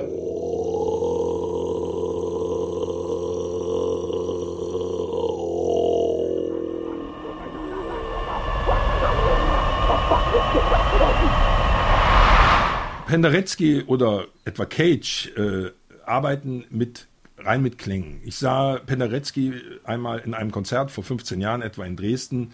Da war ein großer Chor in einer Kirche und sie machten die Klänge ausschließlich mit ihren Stimmen, aber und zwar komplett ohne Instrumente. Es war erstaunlich. Äh, wenn man es nicht gewusst hätte, dass sie nur ihre Stimmen benutzt hätten, hätte man gedacht, es wären Maschinen, die diese Klänge erzeugten. Ähm, auch Stockhausen äh, entwickelte seine Musik mit ungewöhnlichen Instrumenten, die einen völlig neuartigen Klang, ein völlig neuartiges Klangbild brachten. Ist das der Grund, warum Sie speziell mit Klängen in Ihrem Film spielen? Ähm, was wir dort hören, das steigert ja die Fantasie, äh, äh, während ja die tatsächlichen Klänge ganz anders entstehen. Well, what's interesting about that, the idea of music conquête is it's it's it's new sound from ordinary sound. It's turning the Mhm. ordinary into the extraordinary. Yes. And the machines are this middle ground. They are this Mhm. alchemical medium that you can take the ordinary sound of somebody cooking Ordinary and that tape delay or oscillator or something like this or reverb, that will transform it into something new and unheard of. And I love that because you can draw this line between something which just sounds alien but to something very ordinary. And that fed into the whole idea of Foley, where you're taking a very ordinary sound of a cabbage being stabbed, but by changing context, by changing sounds. Die Idee war eher, einfache Klänge zu erzeugen, ganz ohne maschinelle Dinge zu verwenden. Das soll die Vorstellung im Hirn erst transformieren, wie etwa in Alien. Oder nehmen wir den Soundtrack zu Texas Chainsaw Massacre und spielen ihn in einer Konzerthalle. Dann reagieren alle begeistert. Da es aber beim Texas Chainsaw Massacre läuft, gibt man der Musik keine Beachtung. Oder nehmen wir stattdessen Luigi Nono beispielsweise. Seine Musik gilt als seriös, klingt aber teilweise wie Horror, horrorartig, mit vielen Schreien und gequälten weiblichen Stimmen. Und deshalb verstehe ich meinen Film als Tribut an Kefi Berberian, an Nono, Berio oder Moderna. Zudem ist diese Filmmusik Italiens sehr romantisch, saftig, antreibend, wie etwa auch die von Cipriani oder Goblin, wie Claudio Simonetti genannt wird. Kein anderes Land hat eine solche tiefe Beziehung und musikalische Innovation im Bereich des Horrorfilms. Es gibt so viel Liebe zu diesen Soundtracks und unterschiedliche Herangehensweisen, ob ganz sanft oder auch einfach nur Free Jazz. Musikalische Akademiker reagieren, wenn sie diese Musik hören, dabei nicht wissen, dass es sich um Soundtracks handelt, begeistert. Ich denke, Barbarian Sound Studio betritt Niemandsland zwischen Avantgarde und Exploitation. Dazu kommen die Schallplatten, die Fotografien und Studios aus den 70er Jahren. Man kann sich regelrecht vorstellen, wie avantgardistische Musik etwa bei einer Session im Studio für Goblin entstanden ist. Not always having synthesizer drones, but by having very soft, delicate music, which is what a lot, a lot of those films have. You know, even you know, the Bird with Crystal Plumage. It's, but also on that album, he's using he's using a lot of free jazz elements and dissonance and music on curves. So I, I just find you know if if uh, musical academics put their mm-hmm. prejudice aside mm-hmm. and listen to these soundtracks, you know, not knowing that they're soundtracks, you, you think, wow, this is really advanced musical stuff. Um, so really, I think Barbarian comes from that whole no man's land between avant-garde and exploitation. But also, you know, just, just buying those, those records, you know, by Il Grupo, you know, Morricone's band, and, or Franco Battiato from the 70s. And on, on those LPs, you take out the inner sleeve, and there- there's amazing photographs of these studios.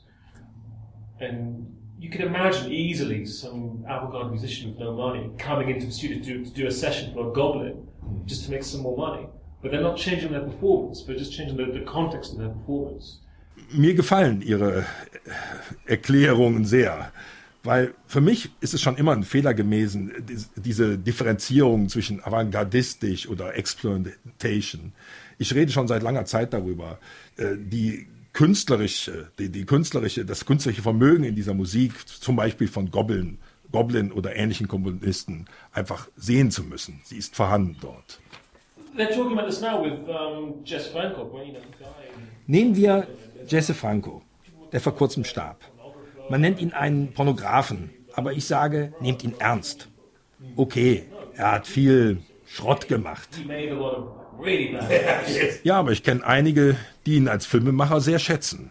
For me, I'd rather see a bad film with 10 minutes of genius inside than, than you know, a good film which is tasty. Für mich kann ein schlechter Film geniale Momente beinhalten.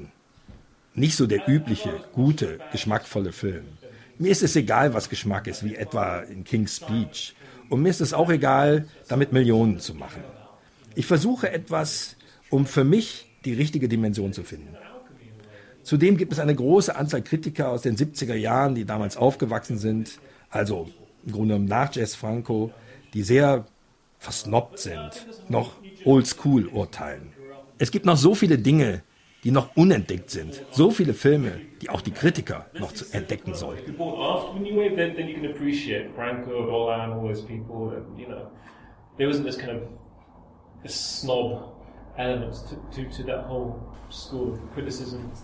Okay, nach diesen Ihren Ausführungen über Ihre Hauptgründe für den Film habe ich eine weitere Frage.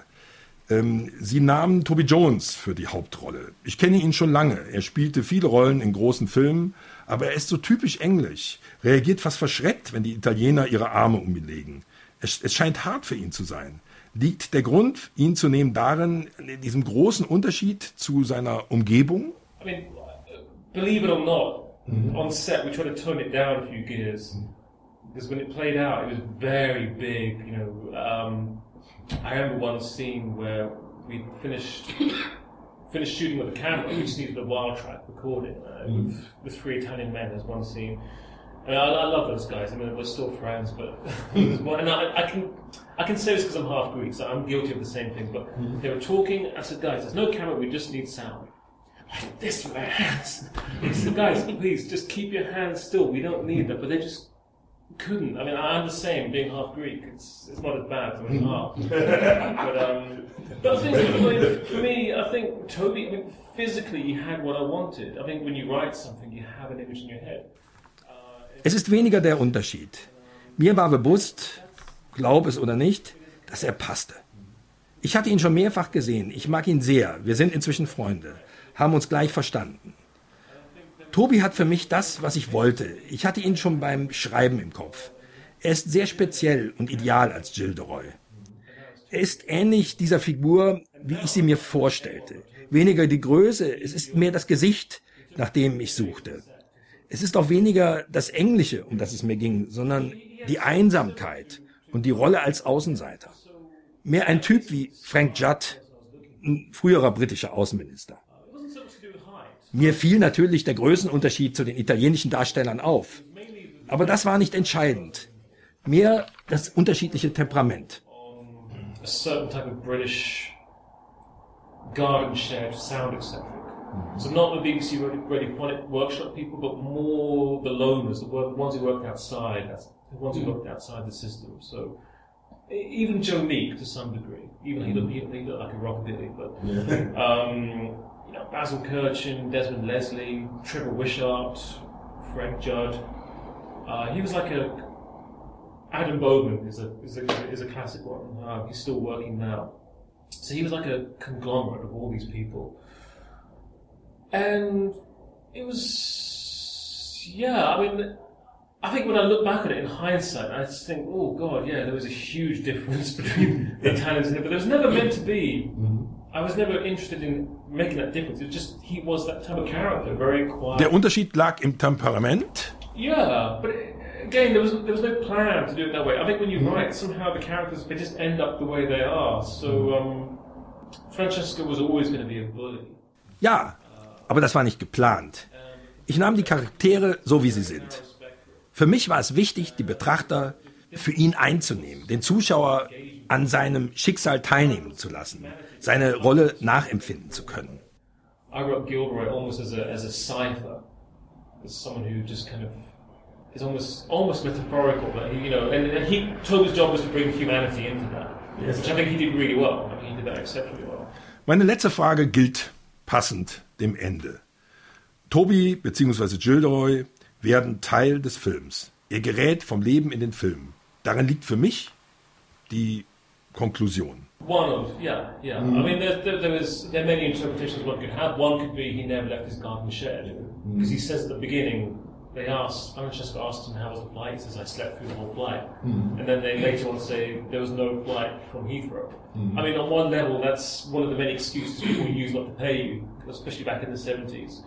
Um, but at the same level, you know, maybe he never left his garden shed. Yes. Um, but I constructed the whole thing look, look, look like a loop. So the last image of the Reeboks turning is the same as the beginning image. Um, actually, there, there are two loops you can have within the film because it comes. It's a bit complicated to explain without showing you the images, but there's, there's another portal So there are two loops you could put within the film that you could connect them somehow. Um, but I think I, I definitely there, there was an element of you know part of it was paying tribute to Italian dubbing Mhm. because sometimes you watch those films and on the fourth reel they put the wrong reel and it ends up back in English or back in Italian. it just switches without any any reason. Um, Das ist ein Gedanke, aber es gibt viele weitere für mich. Für mich beschreibt der Film zwei Kreisläufe, nicht einfach zu erklären. Ich gebe mal ein paar Stichworte. Das Ende beginnt quasi wie der Anfang. Das letzte und das erste Bild, das Revox Tonbandgerät, sind identisch. Damit sind Ende und der Anfang quasi eins. Auch der versprochene Flug, der nicht gewährt wird, oder die ständigen Ausreden für die fehlende Bezahlung sind quasi der Anfang vom Ende. Dazu gehört auch der Wechsel von der englischen zur italienischen Sprache. Auch diese beschreibt einen Übergang, eine Transformation, ohne dass es näher begründet ist. Gilderoys Weg in den Film ist auch eine Art Opfer, so wie zuvor in der Handlung Menschen geopfert wurden. the. But again, you don't you don't want to be too abstract because they just think, oh, he hasn't got any ideas. He's just writing anything he wants to write. So I just try to somehow keep it in the middle there. It could be, you know, a number of things. Um, but I think the very end of the film, when he disappears into a cinema screen, that was inspired by, by James Turrell, the, the American light artist. And I went to one of his exhibitions.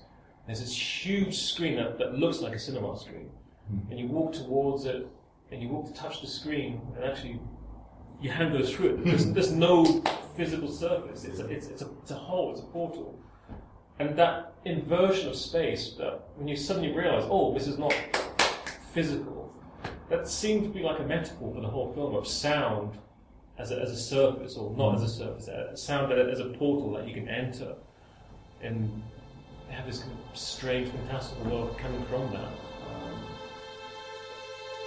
Um,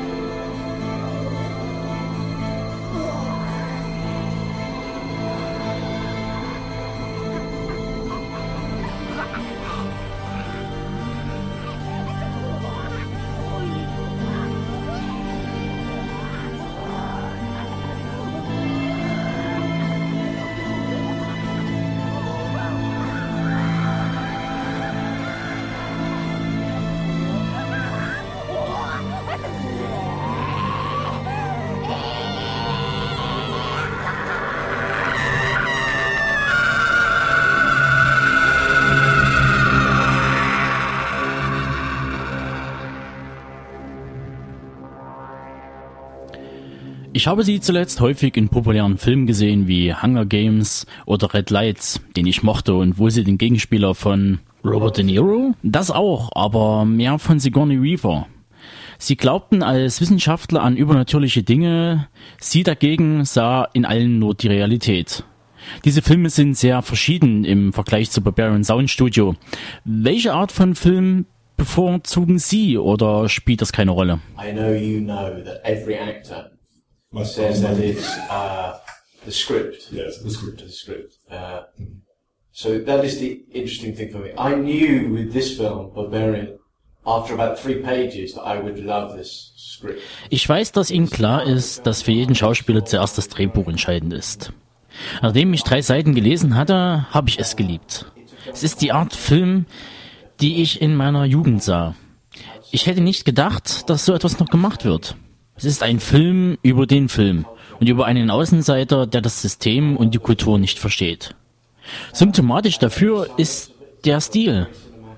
Ich wollte den Film einfach machen. Manchmal fühlt man sich bei den großen Filmen wie in einer anderen Welt, getrennt vom normalen Filmgeschäft, als kleiner Teil einer Massenveranstaltung mit enormem Budget und großem Projektaufwand. Hier dagegen war alles zu handeln und man ist in jede Entscheidung eingebunden. Das ist eine ganz andere Art zu arbeiten. Ob ich es bevorzuge? Ja, obwohl ich meinen Job auch wegen der Kontraste liebe. Aber hier war es mehr wie beim Theater. Uh. Uh, do I prefer it? Yeah, I mean, I, I love my job because I get the contrast, but certainly it feels a bit more like the feeling you get in theatre where you're very involved all the time. Sie haben solche Filme in den 70er und 80er Jahren gesehen? Ja. Italienische oder englische Filme? Films where the narrative isn't the main thing, non-narrative Mhm. cinema, where the narrative is something that is being played with. That Ich denke, es waren Filme, die besonderen Wert auf die Erzählform legten. Die spielten damit wie David Lynch in seinen Filmen. Ich mag diese Filme, weil sie alle Elemente des Kinos, Klang, Licht, auch die unterschiedlichen Genres nutzen und damit ganz neue Stories entwickeln. light and uh, genre, he plays with all of these elements to to create story uh, and to create disturbance in the audience. Ich las einige Kritiken zu dem Film, in denen behauptet wurde, er hätte keine richtige Story. Ich teile diese Meinung nicht, denn auch wenn der Film nicht über typische Action-Elemente verfügt, zeigt er in der Entwicklung ihrer Figur eine persönliche Geschichte. Zuerst wirkten sie ängstlich. Ich mag die früheren Szenen, wenn sie zu der Sekretärin gehen, um mit ihr zu sprechen. Sie dagegen wirkt so, als würde sie mit einem Mann wie Ihnen normalerweise nicht reden. Übrigens sehr witzig, die Szene. Well, I, I think that for acting, Mhm. you have to have a very, very strong sense of narrative. Mhm. Uh, if the film, I knew the film would be very um, circular and have a dreamlike. Ich denke, beim Spielen benötigt man ein intensives Empfinden für die Story. Ich fühlte deren Qualität wie bei einem Gedicht, spürte eins, zwei, drei, vier, fünf, deren Linearität. Auch meine Vorstellung von den inneren Geheimnissen war ganz klar. Natürlich ist es witzig, sich die Vorstellung von einem Film zu machen, der nur im Gehirn stattfindet, der sich in verschiedenen Richtungen entwickeln kann, bis zum mentalen Zusammenbruch. Gespielt habe ich es, als ginge ich auf eine Reise. It's fun for me to see a film where you think, is it all happening in his mind? Does he ever go anywhere? Is he stuck in England? Is it is it uh, a crisis, a mental breakdown? But to act it, I have to play. No, he goes on a journey. Treten Sie die Szenen in der abschließenden Reihenfolge oder in unterschiedlicher Form? My uh, dressing room, Ja, das ist normal. Ich hatte in meiner Garderobe eine lange Karte, um zu sehen, an welcher Stelle wir gerade sind. Aber ich hatte immer ein genaues Gefühl für die aktuelle Entwicklung. Die Basisidee des Films ist, wie uns Peter erzählte, der Sound. Viele Szenen des Films haben damit zu tun. Erst in unseren Köpfen entstehen die Bilder, so dass sie bei jedem Betrachter verschieden sind. Was sie selbst überrascht, als sie das Ergebnis sahen. Im Vergleich zu uns Zuschauern sehen sie Bilder, die wir nicht sehen. Wir sehen nur ihr Gesicht, während sie den Film sehen. Ob ich überrascht war? Ja, vom vollständigen Film. Oh, all films are surprising. but, I think the idea of never seeing a film, Mhm. uh, I enjoyed this idea very much. Mhm. I wrote a, a piece of theatre that I performed about 10 years ago Mhm. with a Foley artist. With uh, someone Alle Filme sind überraschend, aber die Idee, dass man den Film als Zuschauer nicht sieht, gefiel mir besonders. Vor zehn Jahren arbeitete ich im Theater mit einem Klangkünstler zusammen, der den Sound zu meinen Erzählungen machte. Wenn ich sagte, dass ich jetzt mit einem Auto ankomme, erzeugte er mit einem Ball und Steinen einen Klang, der dem Publikum ermöglichte, die Bilder vor Augen zu sehen. Ich mag es, wie Peter diese Welt als Synonym für andere Dinge nimmt. Gemüse wird zum Mord, ein Wald entsteht aus wenigen Blättern. Es sind Dinge unterschiedlicher Maßstäbe. um, uh, uh, Yeah, equals murder. Mhm, mhm. Uh, that uh, the, the forest is a few leaves, and uh, Mhm. that these things have uh. Es gibt eine Szene, in der Melonen zerstört werden. Dass es klingt, als würde ein Mensch erschlagen. Tatsächlich waren es keine Melonen, sondern doch Fleisch, das diesen Klang erzeugte. Ist das wahr? Der Klang von Fleisch benutzt für das Zerschlagen von Melonen. Peter erzählte davon in einem anderen Interview. Ja, Peter ist Vegetarier. Glauben Sie, der Film erreicht viele Zuschauer oder ist er mehr für speziell Interessierte? Well, I, you know, I hope that lots and lots of people see it. I know that it's a hard film. Any film where you are, the genre is not specific. Ich denke, es wird schwierig, denn beim Spiel mit dem Genres ist es nicht leicht, genügend Zuschauer zu finden. Für die Filme, die ich mag, brauchte es Monate, oft Jahre, um genügend Interessenten zusammenzubekommen. Ich bin gespannt, aber es ist ein Film, über den die Leute sprechen und nachdenken. Wir werden sonst so stark von Hollywood dominiert und dem Ergebnis des ersten Wochenendes, das ist keine Kultur.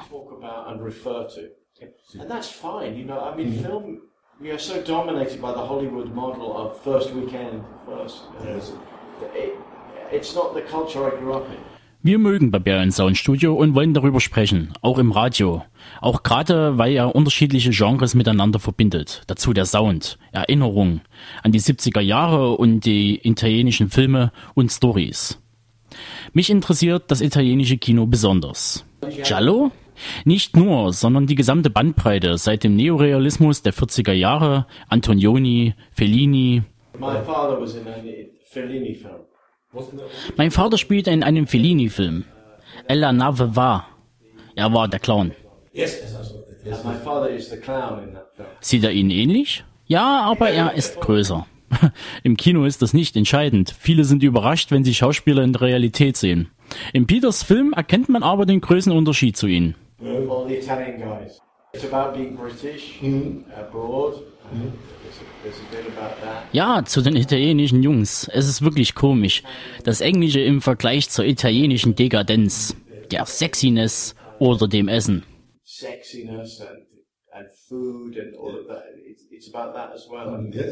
Ich finde besonders den Satz des Regisseurs urkomisch. Es tut mir leid, den schönen Frauen diese schrecklichen Dinge anzutun, aber ich muss die Realität zeigen. Ja, es ist witzig. Meine abschließende Frage noch. Was haben Sie als nächstes vor? Uh. Aktuell spiele ich Theater. Filme am neuen Captain America. Dazu kommt noch Serena, ein Film mit Bradley Cooper und Jennifer Lawrence. Und arbeite demnächst an einem Ken Loach-artigen Film, mm, Leave to Remain. Not Loach, but like You know the name? Leave to Remain. Thank you. Thank you very much. Nice to meet you. See you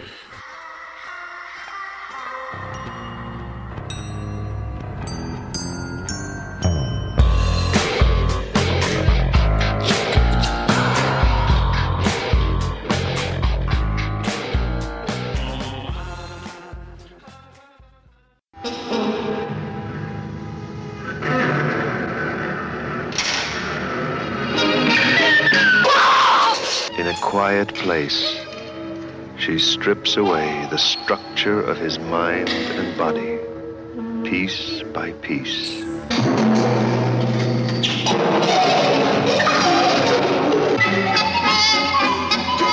Vanessa Redgrave, Franco Nero, with Georges Herrey. A quiet place in the country.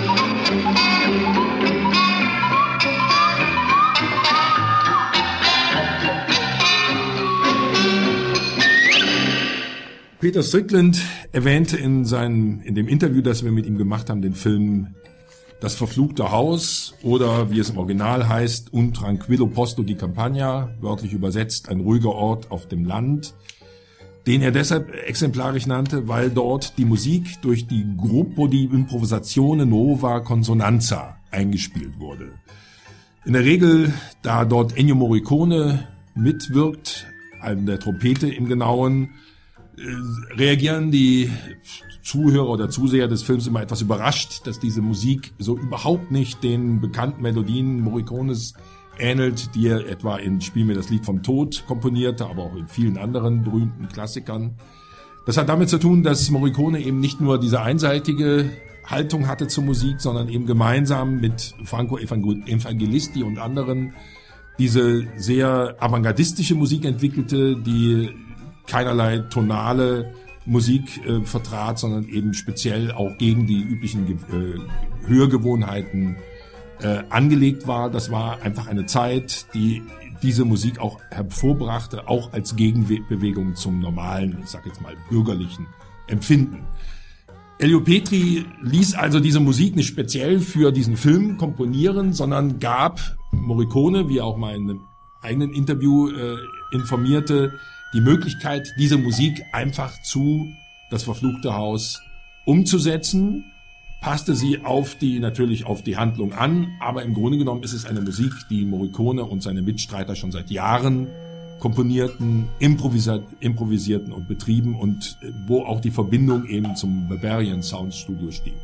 Ich komme jetzt mal im Einzelnen zu dem Film. Zu Elio Petri kann man im Grunde genommen ganz, ganz viel sagen oder nichts. Damit entspreche man ungefähr dem Kenntnisgrad der meisten Leute zu diesem sehr, sehr guten Regisseur, der hervorragende Filme in den 60er und 70er Jahren drehte, Preise wie den Oscar für den besten ausländischen Film oder fremdsprachigen Film und auch die Goldene Palme in Cannes gewann und den trotzdem heute keiner mehr kennt. Ich empfehle als Einstieg nicht unbedingt das verdammte Haus, sondern in der Elo Petri Edition der Koch Media, die äh, vor kurzem herausgekommen ist und normal zu erwerben ist, gibt es auch den Film Zwei Särge auf Bestellung, im Original A. Ciascuno il suo, jeden das seine wörtlich übersetzt, der deutlich zugänglicher ist, unterhaltender und gleichzeitig trotzdem den eigenen Stil Petris vermittelt. Leider sind die meisten seiner Filme nach wie vor nicht auf Deutsch und auch nicht auf irgendwelchen Videos, DVDs oder gar Blu-rays zu bekommen. Also das wäre von meiner Empfehlung als Einstieg, aber ähm, dann nochmal zu den Darstellern von Das verfluchte Haus. Die meisten sind, den, sind eher unbekannt oder nur den Insidern bekannt, aber die beiden Hauptdarsteller, Franco Nero und Vanessa Redgrave, auch im zivilen Leben ein Ehepaar, ähm, kennt wohl doch fast jeder. Franco Nero seit Django auch nach wie vor aktiv in allen möglichen Filmen, hat ja vor allen Dingen in den 70er Jahren sehr, sehr viel, viele Filme gedreht. Vanessa Redgrave seit Blow Up von Antonioni, Die Teufel von Ken Russell und ist nach wie vor absolut aktiv, ganz aktuell Song von Marion, auch gerade in die Kinos gekommen. Mit ihr in der Hauptrolle Briefe an Julia von 2010 mit der Amanda Seyfried, wo auch Franco Nero mitspielt in einer kleinen Nebenrolle, aber Vanessa Redgrave glücklicherweise, was den Film vor dem absoluten Nichts rettet, auch dort mitspielt.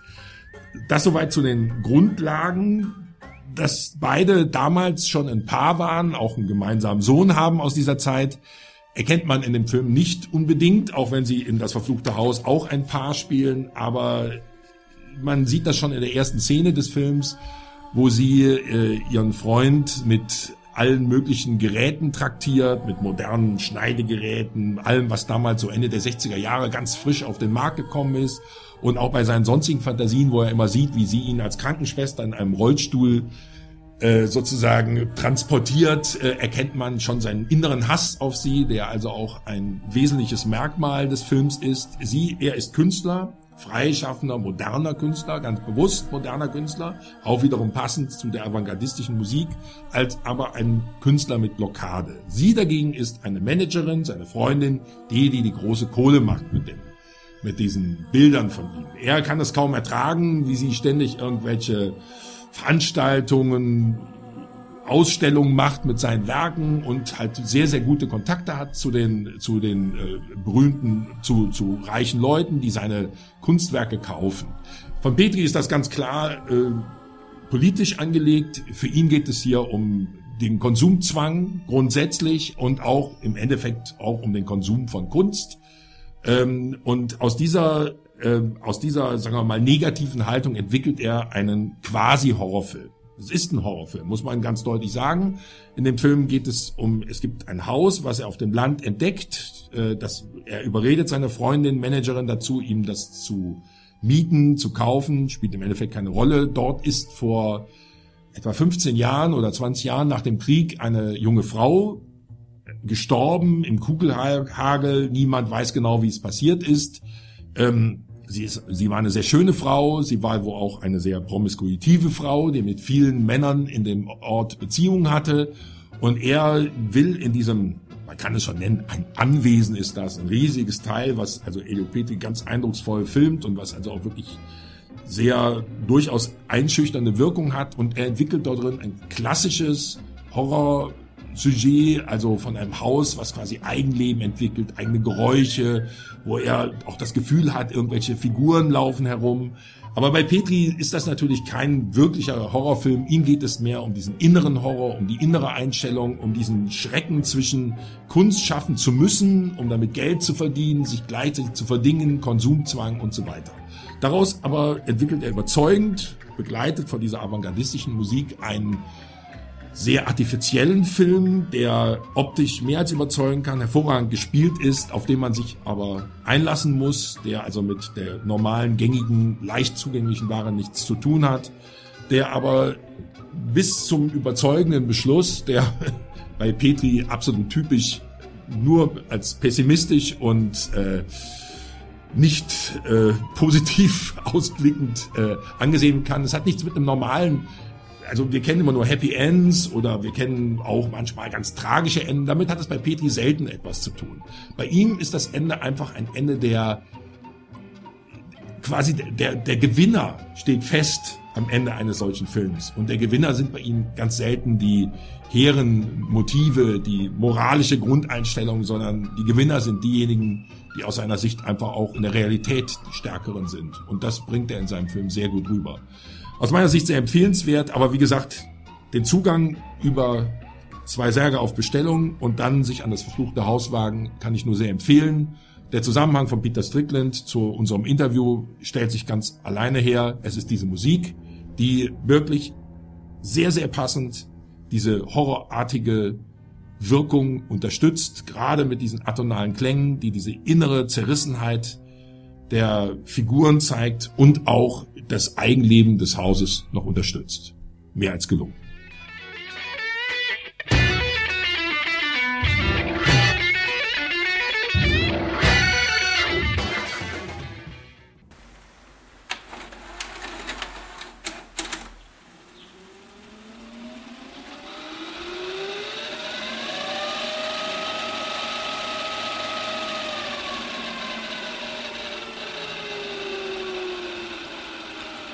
The home entertainment world.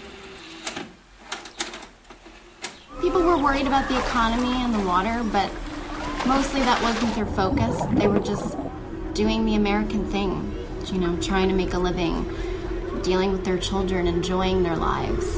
And everything seemed really pretty good.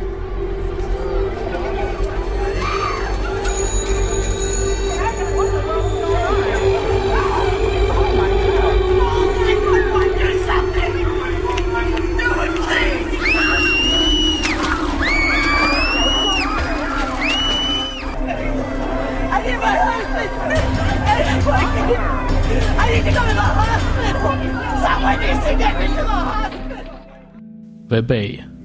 Die malerische Hafenstadt Chesapeake Bay liegt direkt am Atlantik im US-Bundesstaat Maine. Der Ozean ist das Lebenselixier der Gemeinde, er bietet Arbeit, Nahrung und ist die Grundlage des örtlichen Tourismus. Als die beiden Biologen Sam und Jacqueline jedoch einen erschütternden Grad an toxischen Substanzen im Wasser ausmachen und den Bürgermeister John Stockman auf ihre Entdeckung hinweisen, hält dieser die Informationen aus Angst vor einer Massenpanik zurück. Die einheimische Journalistin Stephanie versucht derweil mit ihren Mitteln dem Geschehen auf den Grund zu gehen. Doch durch das Schweigen der Autoritäten wird schließlich eine tödliche Seuche entfesselt, bei der mutierte Parasiten die Organe der Menschen und Tiere angreifen und schlussendlich die Kontrolle über Geist und Körper ihrer Würde übernehmen. Das Unheil nimmt unaufhörlich seinen Lauf. Und das Leben in der einst so beschaulichen Gemeinde wird niemals wieder so sein wie zuvor.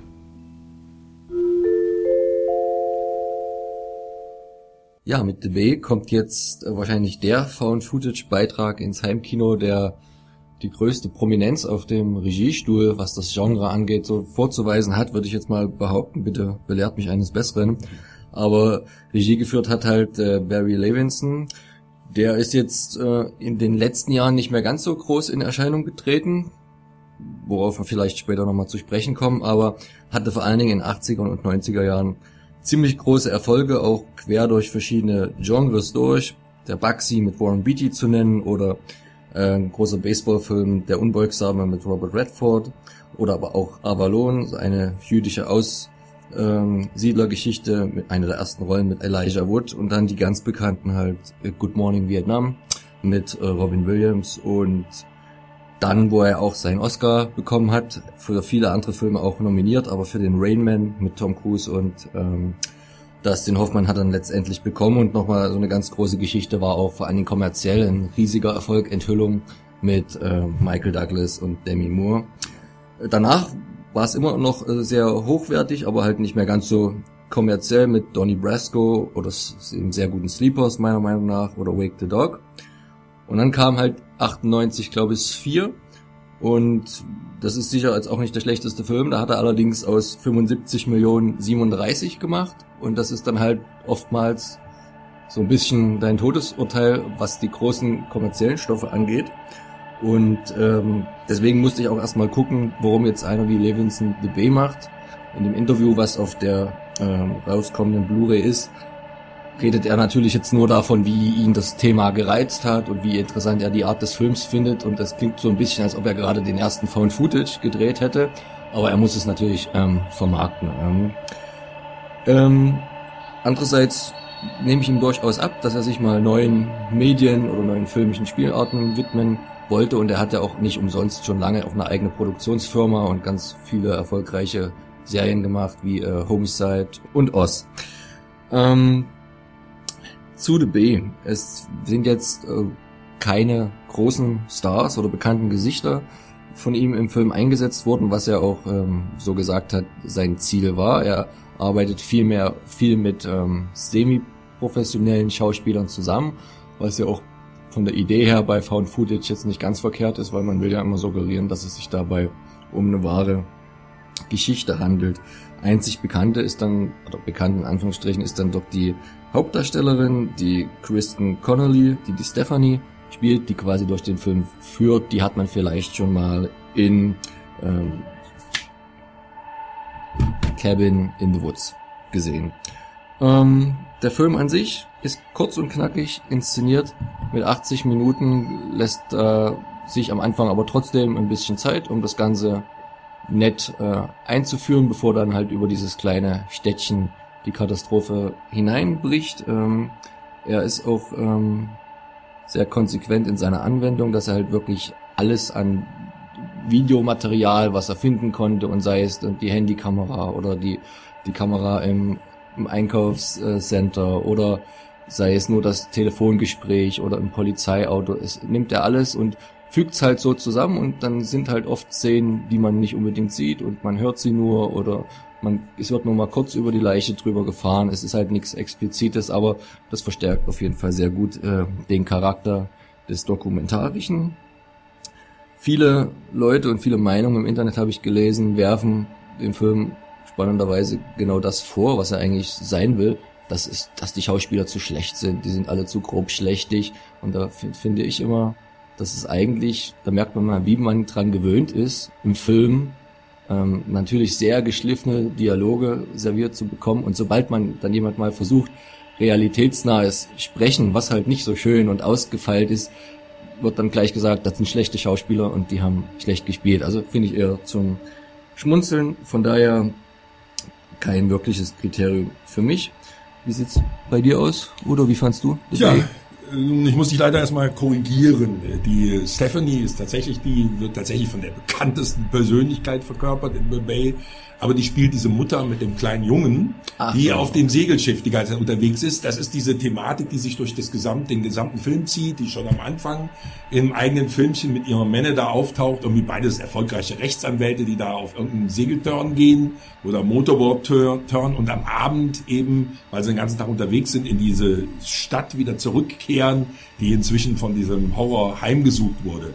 Donna Thompson, gespielt von Kevin Donahue, die ist diejenige, die im Grunde genommen diese Sendung macht. Und das, ah, was mir daran, ja. ja, das, was mir daran sehr gut gefällt, ist erstmal, dass diese Kevin Donahue ja diese, diese gesamten Bericht von, wie der Levinson das aufbereitet, erst Monate nach diesem Ereignis macht dass sie sozusagen alle kleinen Filmschnitzel Schnipsel zusammenträgt, dass der Film sehr stark von dieser Facebook Mentalität ausgeht, dass jeder alles irgendwie postet, filmt, macht oder tut, irgendwie eben übers Handy irgendwie im Internet verbreitet und sie darauf sozusagen zugreifen kann und das äh, gibt dem Film tatsächlich eine verhältnismäßig hohe Authentizität, äh, weil hier einfach nicht irgendeiner mit einer Kamera die ganze Zeit irgendwie durch die Gegend fuchtelt, obwohl die Monster ihm schon irgendwie auf drei Zentimeter näher herangekommen sind und jeder andere schon längst die Kamera irgendwo weggeschmissen hätte. Nein, nein, der hält immer noch drauf. Hier dagegen hat das damit gar nichts zu tun. Man, äh, das hat den Vor- und Nachteil, und das ist das, was mir an dem Film sehr gut gefiel, was aber gleichzeitig natürlich auch den Effekt des Films wieder stark verringert durch diese Schlüssigkeit der Filmaufnahmen hält der Film nie bis zum Schluss drauf. Also es gibt nur ganz wenige Szenen, die wirklich die letzte Konsequenz zeigen oder zeigen, wie wirklich was passiert ist. Der Horror bleibt also immer in der Fantasie stehen. Sehr schön finde ich die Szene, wo die beiden Polizisten zu diesem Haus gehen und alles im Grunde genommen nur über Funk und über dieses Gespräch stattfindet, was im Haus tatsächlich passiert, dann kommt da einer raus und, und, und das, das sieht man alles nicht richtig. Es wird eben nicht wirklich alles dargestellt und das ist ja nur realistisch, weil nicht irgendwie jeder in jeder Horrorsituation immer noch irgendeine Kamera in der Hand hält, die er dann irgendwie draufhält. Und das macht die Qualität des Films aus, gibt ihm aber auch immer so eine gewisse Abstrahiertheit. Das heißt, The Bay entwickelt durchaus ein schlüssiges Horrorszenario, hat auch Momente, die erschrecken, aber ist im Endeffekt doch trotz allem irgendwo immer, hält auch noch immer einen gewissen Abstand, der die ganze Sache zwar realistisch er erscheinen lässt, aber so den allerletzten Schrecken nicht verbreitet. Das würde ich dem Film quasi als als Schwäche anlasten im Sinne eines klassischen Horrorfilms, aber gleichzeitig als Stärke im Sinne eines gelungenen Found-Footage-Films. Deshalb hat mir der Film insgesamt gut gefallen. Er entwickelt sich langsam. Er geht durchaus in die Tiefe. Er kann diese Problematik, die jetzt nicht neu ist, nämlich dass durch Umweltverschmutzung eben große Zerstörung entsteht, auch dieser paranoide Charakter, dass eben die Behörden alles daran tun, um die tatsächlichen Folgen zu vertuschen, ist nicht neu. Aber Levinson bringt das durchaus in den schlüssigen Zusammenhang, der über die, wie du ja schon sagtest, knackige Laufzeit gut unterhalten kann, wenn man eben nicht wirklich diese typische Erwartung an Found-Footage-Filme an, mit der herangeht, wo man dann immer irgendwie bis ins Letzte da den Horror erlebt. Dafür ist der Film tatsächlich letztlich zu nachvollziehbar angelegt. Würdest du sagen, dass er biologisch extrem unkorrekt und abstrus ist? Weil das liest man auch sehr oft Nein. von diversen Biologiestudenten wahrscheinlich im Internet geschrieben oder Doktoren, dass also das gesamte Vorgehen der Seuchenbehörde oder das schnelle Amputieren im Krankenhaus, dass da durchaus hätten noch Zwischenschritte erfolgen können und deswegen der Film sowas von unrealistisch sei aus dieser Warte. Also mir ist das nicht so vorgekommen, jetzt bin ich kein Biologe oder Wissenschaftler. Der Film gibt sich ja sogar die Mühe, immer irgendwelche Wissenschaftler zu Wort kommen zu lassen. Klar, das ist natürlich auch ein bisschen getürkt, logisch, das gehört ja dazu. Ähm, ich sag's mal so. Eine gewisse Übertreibung oder eine gewisse äh, Plakativität braucht auch dieser Film, um seine Wirkung zu entfalten. Also wenn er jetzt wirklich noch jeden Zwischenschritt und nochmal eine Zwischenforschung äh, gemacht hätte, wäre er wahrscheinlich noch realistischer gewesen, aber dann wäre er noch schwerer zugänglich gewesen. Also das ist schon so ein Zwischending zwischen einer gewissen Realität. Fakt ist jedenfalls der Aus, die Ausgangssituation, diese Art der Umweltverschmutzung, die Folgen, letztlich auch nicht übertrieben. Er behält es ja auf dem Ort. Wenn sie das Monate später schildert, dann ist es ganz klar, dass dieses Vorkommnis nur in dieser kleinen Region stattgefunden hat. Also der, der Film übertreibt nicht. Der macht daraus nicht gleich irgendwie eine Art Zombie-Invasion la World War Z, sondern der bleibt wirklich in diesem kleinen Bereich, macht aber deutlich, dass sowas jederzeit vorkommen kann. Und egal wie realistisch das jetzt im Einzelnen dargestellt ist, der wird sicherlich der findige Wissenschaftler, der sich auskennt, der vielleicht aber auch gerne was vertuschen möchte, der ähm, wird sicherlich ähm, ähm, der, der wird sicherlich da immer irgendwelche Beweggründe finden, da was zu kritisieren. Mich erinnert das an früher, als diese FCKW-Diskussion aufkam und bevor die dann irgendwann aus den Kühlschränken verschwand. Und mein Vater ist Chemiker und wir haben dann damals oft geflucht und gesagt, ach, FCKW. Und da hat mein Vater immer nur gelacht.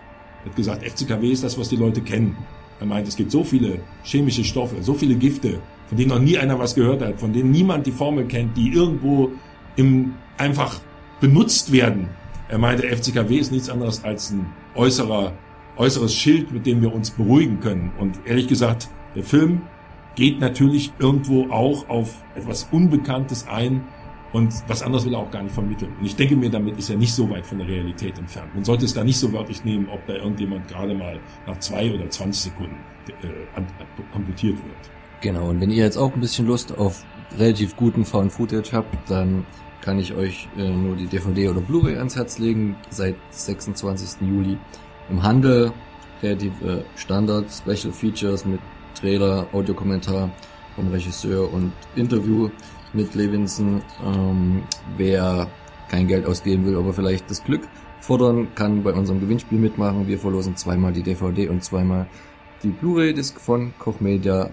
Einfach der gewohnte Weg zum Teilnehmen. Schreibt uns bei Facebook oder schreibt uns eine Mail und dann ziehen wir die Glücklichen später raus.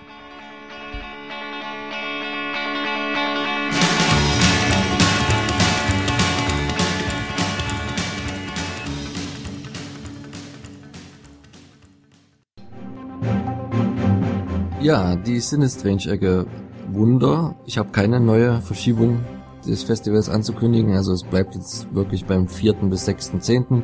Die Unterschrift ist jetzt auch äh, unterm Vertrag. Da kommt er jetzt nicht mehr raus, der Herr Dante, egal ob er noch ein anderes Projekt nebenher laufen hat. Ähm, es soll dann auch Freitag knackig losgehen mit der Pressekonferenz, wieder im Taschenberg Palais Hotel Kempinski in Dresden, 16 Uhr. Alle Pressevertreter gerne eingeladen ähm, und direkt dann im Anschluss gibt's die Festivaleröffnung in einem Kino, was jetzt noch nicht ganz feststeht. Lasst euch überraschen, das werden wir euch, denke ich, spätestens zur nächsten Sendung dann verkünden können, wo dann halt auch 20 Uhr der Eröffnungsfilm ausgesucht wurde, da sein größter Hit Gremlins ähm, gezeigt wird, in Anwesenheit natürlich des Regisseurs, der auch das ganze Festival über den Fans ähm, zur Verfügung stehen soll. Mal sehen, wie das dann aussieht und aber auch auf jeden Fall bei seinen Filmen ordentlich äh, Frage und Antwort äh, Rede stehen wird. Danach kommt die Aftershow-Party am Freitag. Location kristallisiert sich auch gerade raus. Beim nächsten Mal, wie gesagt, mehr. Wahrscheinlich dann auch direkt von den äh, Veranstaltern, die wir versuchen dann für euch nochmal exklusiv fürs Mikro zu bekommen, den Mark Fese und äh, den Michael Flintrop.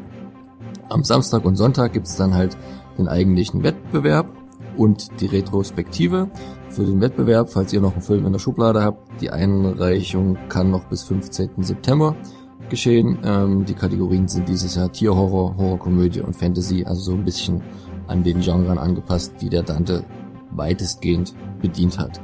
Am Samstagabend gibt's dann noch was ganz Schönes, da gibt's die Spurs ähm, Teaser Release Party, das ist halt der aktuelle, sagen wir mal, Kurzfilm-Teaser von Mark Faeser, einem der Veranstalter, ähm, den er gedreht hat äh, vor kurzem, um den bei möglichen Sponsoren rumzureichen, um dann halt ein bisschen mehr Geld zusammenzubekommen und einen ordentlichen großen Langfilm rauszumachen. Es kommt dann wohl auch ein Teil der mitwirkenden Schauspieler. Das sind jetzt nicht die ganz großen Namen, aber der ein oder andere hat es vielleicht schon mal gehört, äh, den Damien Chapa oder Thomas Morris oder die Sarita Bradley. Ersterer hat zum Beispiel bei äh, Street Fighter damals den Ken gespielt oder Blood In, Blood Out. Ähm, Thomas Morris ist, glaube ich, eine Nebenrolle im Sakrileg. Ähm, aber man muss ja auch erstmal solche Leute trotzdem erstmal bekommen. Und äh, es wird natürlich auch noch das Argento-Buch vorgestellt, was zu dem Zeitpunkt dann definitiv schon ein oder zwei Monate hoffentlich draußen ist, ähm, im Zuge halt des letztjährigen Festivals und seines äh, Hauptgastes Dario Argento, die Anatomie der Angst. Sonntagabend äh, ist dann halt noch zum guten Ende die Abschlussveranstaltung mit der Preisübergabe in der Kurzfilm- und Langfilm-Kategorie. In der Jury sitzen dieses Jahr neben der schon angekündigten Susan Ermich äh, Wolfgang Barrow. Da wird jetzt der ein oder andere schmunzeln, weil er ist halt als Joe Gerner vor allen Dingen aus GZSZ bekannt, aber ist auch ein sehr gefragter und bekannter Theaterdarsteller in Deutschland und macht auch ziemlich viele Hörspiele. Von daher denke ich mal gar kein so schlechter Griff. Genauso wie ähm, der Yazid von der Deadline, der auch dieses Jahr wieder Jurymitglied sein wird. Moderation wird wieder Charles Rettinghausen übernehmen. Wenn ihr ihn nicht kennt, seine Stimme habt ihr definitiv schon mal gehört als bekannter Synchronsprecher zum Beispiel von Robert Downey Jr. oder Jean-Claude Van Damme. Ja, und die beste News von unserer Seite ist, dass es auch ähm, exklusiv erstmalig, und da sind wir eigentlich schon ein bisschen stolz drauf, weil es ja erst die zweite ähm, Auflage ist, auch ein Deep Red Radio Preis geben wird für die Beiträge des laufenden Wettbewerbs. Ähm, wir sind noch nicht mit der Namensfindung für das Teil durch. Äh, wenn ihr da tolle Ideen habt, schreibt uns einfach äh, an, wie der Award heißen könnte. Also jetzt nicht unbedingt Oscar oder Goldene Palme, die sind schon weg äh, vielleicht irgendwas, was passt. Und ja, beim nächsten Mal dann ganz viel. Da wird die ganze Sendung quasi eine Sinne Strange Ecke sein. Für heute erstmal genug von mir.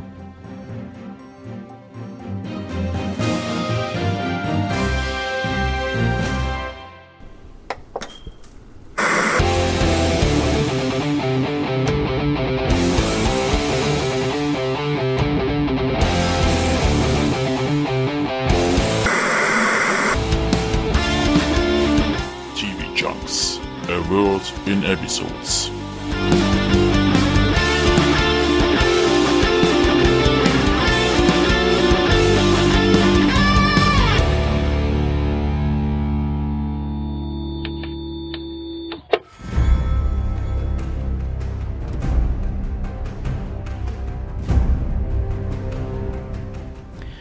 Und damit begrüße ich euch noch einmal zu unserer neuen Rubrik TV Junks. Hier werden wir in Regelmäßigkeit unsere Lieblingsserien besprechen, egal ob diese brandaktuell oder auch schon ein paar Jahrchen auf dem Buckel haben. Denn Qualität kennt keine Zeit. Unterstützt werde ich bei diesem Vorhaben von David und unserem Gastmoderator Emu. Und wie ihr hört, wächst unsere Redaktion und mit ihr die Beiträge. So viel dazu. Da wir uns der Besprechung von Serien widmen wollen, möchte ich noch darauf hinweisen, dass unsere Meinung und Sicht der Dinge rein subjektiv zu verstehen sind. Zudem wird eben diese Bewertung in einem lockeren Gespräch vonstatten gehen. Also keine Hauruck-Aktion mit vorgefertigten Skripten. Denn schließlich haben wir ja alle Zeit der Welt. Achso, Spoilerwarnung ist eventuell angebracht. Wir kommen halt nicht ganz drum rum. Tja, und damit ist eigentlich auch schon alles gesagt und wir könnten jetzt eigentlich starten. Drum, Trailer ab.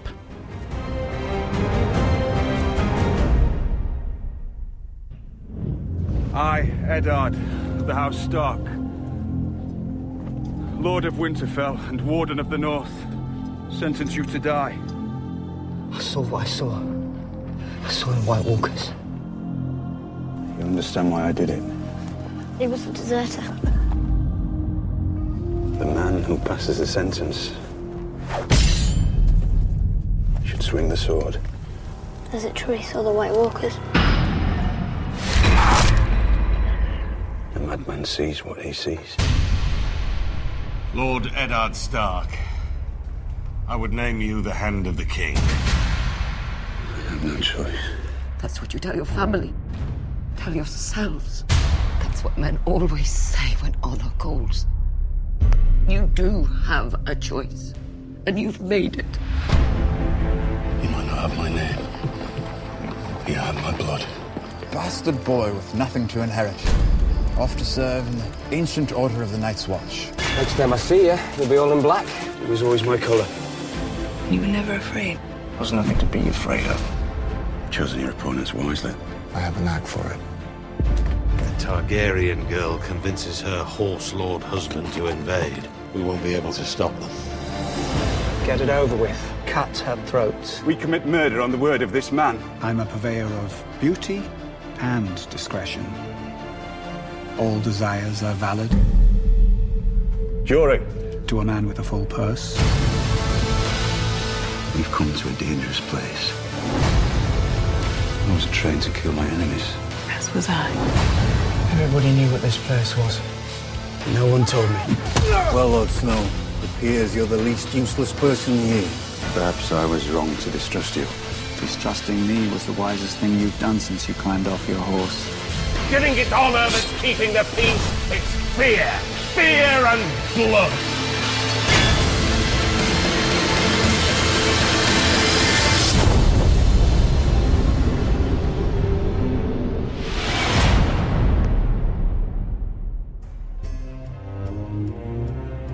Game of Thrones. King Robert Baratheon, der mit Cersei Lannister aus einer vermögenden, aber korrupten Familie verheiratet ist, muss den fragwürdigen Tod seiner rechten Hand verdauen. Er bittet deshalb Lord Eddard, Ned Stark, in den Süden zu reisen, um ihm zu helfen, sein Königreich zu regieren. Doch es gibt eine Bedrohung für den Thron aus Richtung Osten. Die ins Exil verbannte junge Prinzessin Daenerys und ihr Bruder Viserys, deren Familie die sieben Königreiche von Westeros für viele Jahre regiert hat, wollen den Thron zurück. Zudem gibt es Gerüchte über mysteriöse Ereignisse, die sich am nördlichen Rand des Königreichs hinter einer großen Mauer ereignen, wo Jon Snow, Neds unehelicher Sohn, lebt und einer Bruderschaft angehört, die sich dem Schutz der sieben Königreiche verschworen hat. In einem Land, wo sich die Sommer über Dekaden erstrecken und die Winter ein ganzes Leben dauern können, brauen sich in allen Himmelsrichtungen Probleme zusammen, während zwei Familien sich ein tödliches Katz-und-Maus-Spiel um die Macht liefern.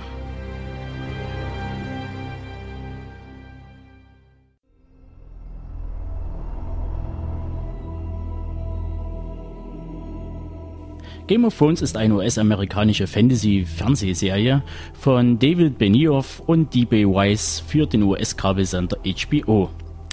Die von den Kritikern sehr gelobte und auch kommerziell erfolgreiche Serie basiert auf den Romanen Das Lied von Eis und Feuer von George R. R. Martin.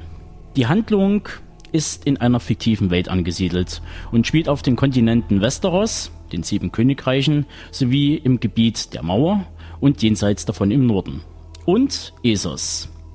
In dieser Welt ist die Länge der Sommer und Winter unvorhersehbar und variabel. Eine Jahreszeit kann Jahre oder sogar Jahrzehnte dauern. Der Handlungsort auf dem Kontinent Westeros in den sieben Königreichen ähnelt dabei stark dem mittelalterlichen Europa. Die Geschichte spielt am Ende eines langen Sommers und wird in drei Handlungssträngen weitgehend parallel erzählt. In den sieben Königreichen bauen sich zwischen den mächtigen Adelshäusern des Reiches Spannungen auf, die schließlich zum offenen Thronkampf führen. Gleichzeitig droht der Wintereinbruch und es zeichnet sich eine Gefahr durch eine fremde Rasse im hohen Norden von Westeros ab. Der dritte Handlungsstrang spielt auf dem Kontinent Essos, wo die beiden letztbekannten Mitglieder der vor Jahren abgesetzten Königsfamilie Targaryen bestrebt sind, wieder an die Macht zu gelangen. Die komplexe Handlung umfasst zahlreiche Figuren und thematisiert unter anderem Politik und Machtkämpfe, Gesellschaftsverhältnisse und Religion. Sprich, die Sopranos in Mittelerde. Die Erstausstrahlung erfolgte am 17. April 2011 bei HBO, gefolgt von der deutschsprachigen Erstausstrahlung am 2. November 2011 bei TNT-Serie. Gedreht wurde die Serie hauptsächlich in Irland, Schottland, Malta, Kroatien und Marokko. Der Cast von Game of Thrones besteht zu großen Teilen aus britischen Darstellern, einigen europäischen sowie vereinzelt auch amerikanischen Schauspielern.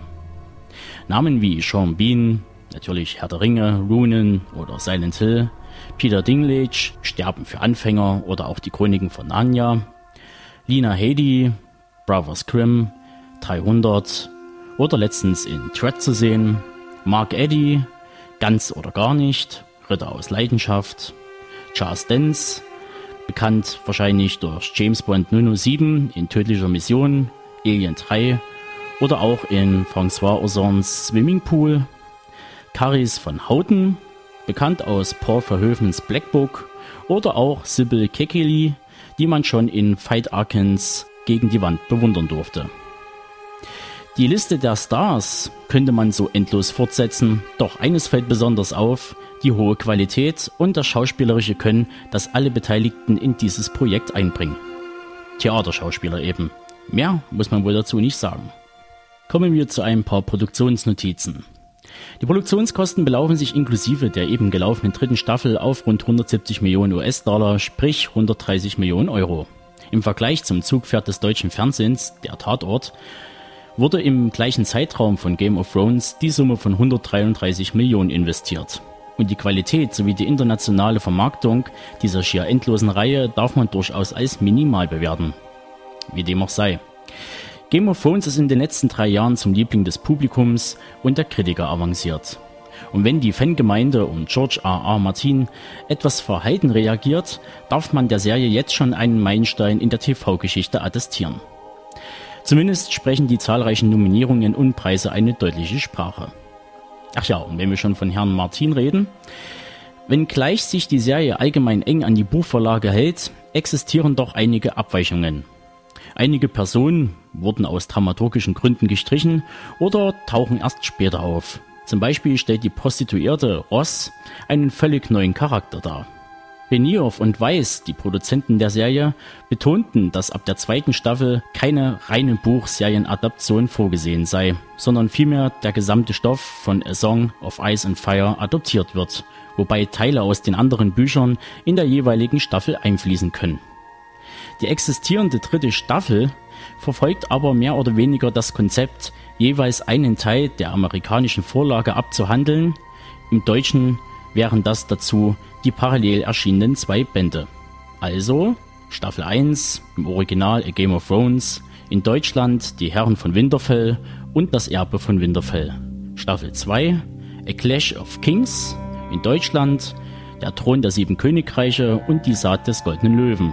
Und zu guter Letzt Staffel 3 im Original A Storm of Swords, in Deutschland Sturm der Schwerter und die Königin der Drachen. So, und damit schließe ich die wirklich auf das Notwendigste reduzierten Fakten ab und leite über zu unserem Fazit. Wohl, wir besprechen nur die derzeit auf Blu-ray erschienenen zwei Staffeln. Also nicht wundern, wenn die dritte außen vor bleibt. Oder zumindest nur angekratzt wird. Viel Spaß!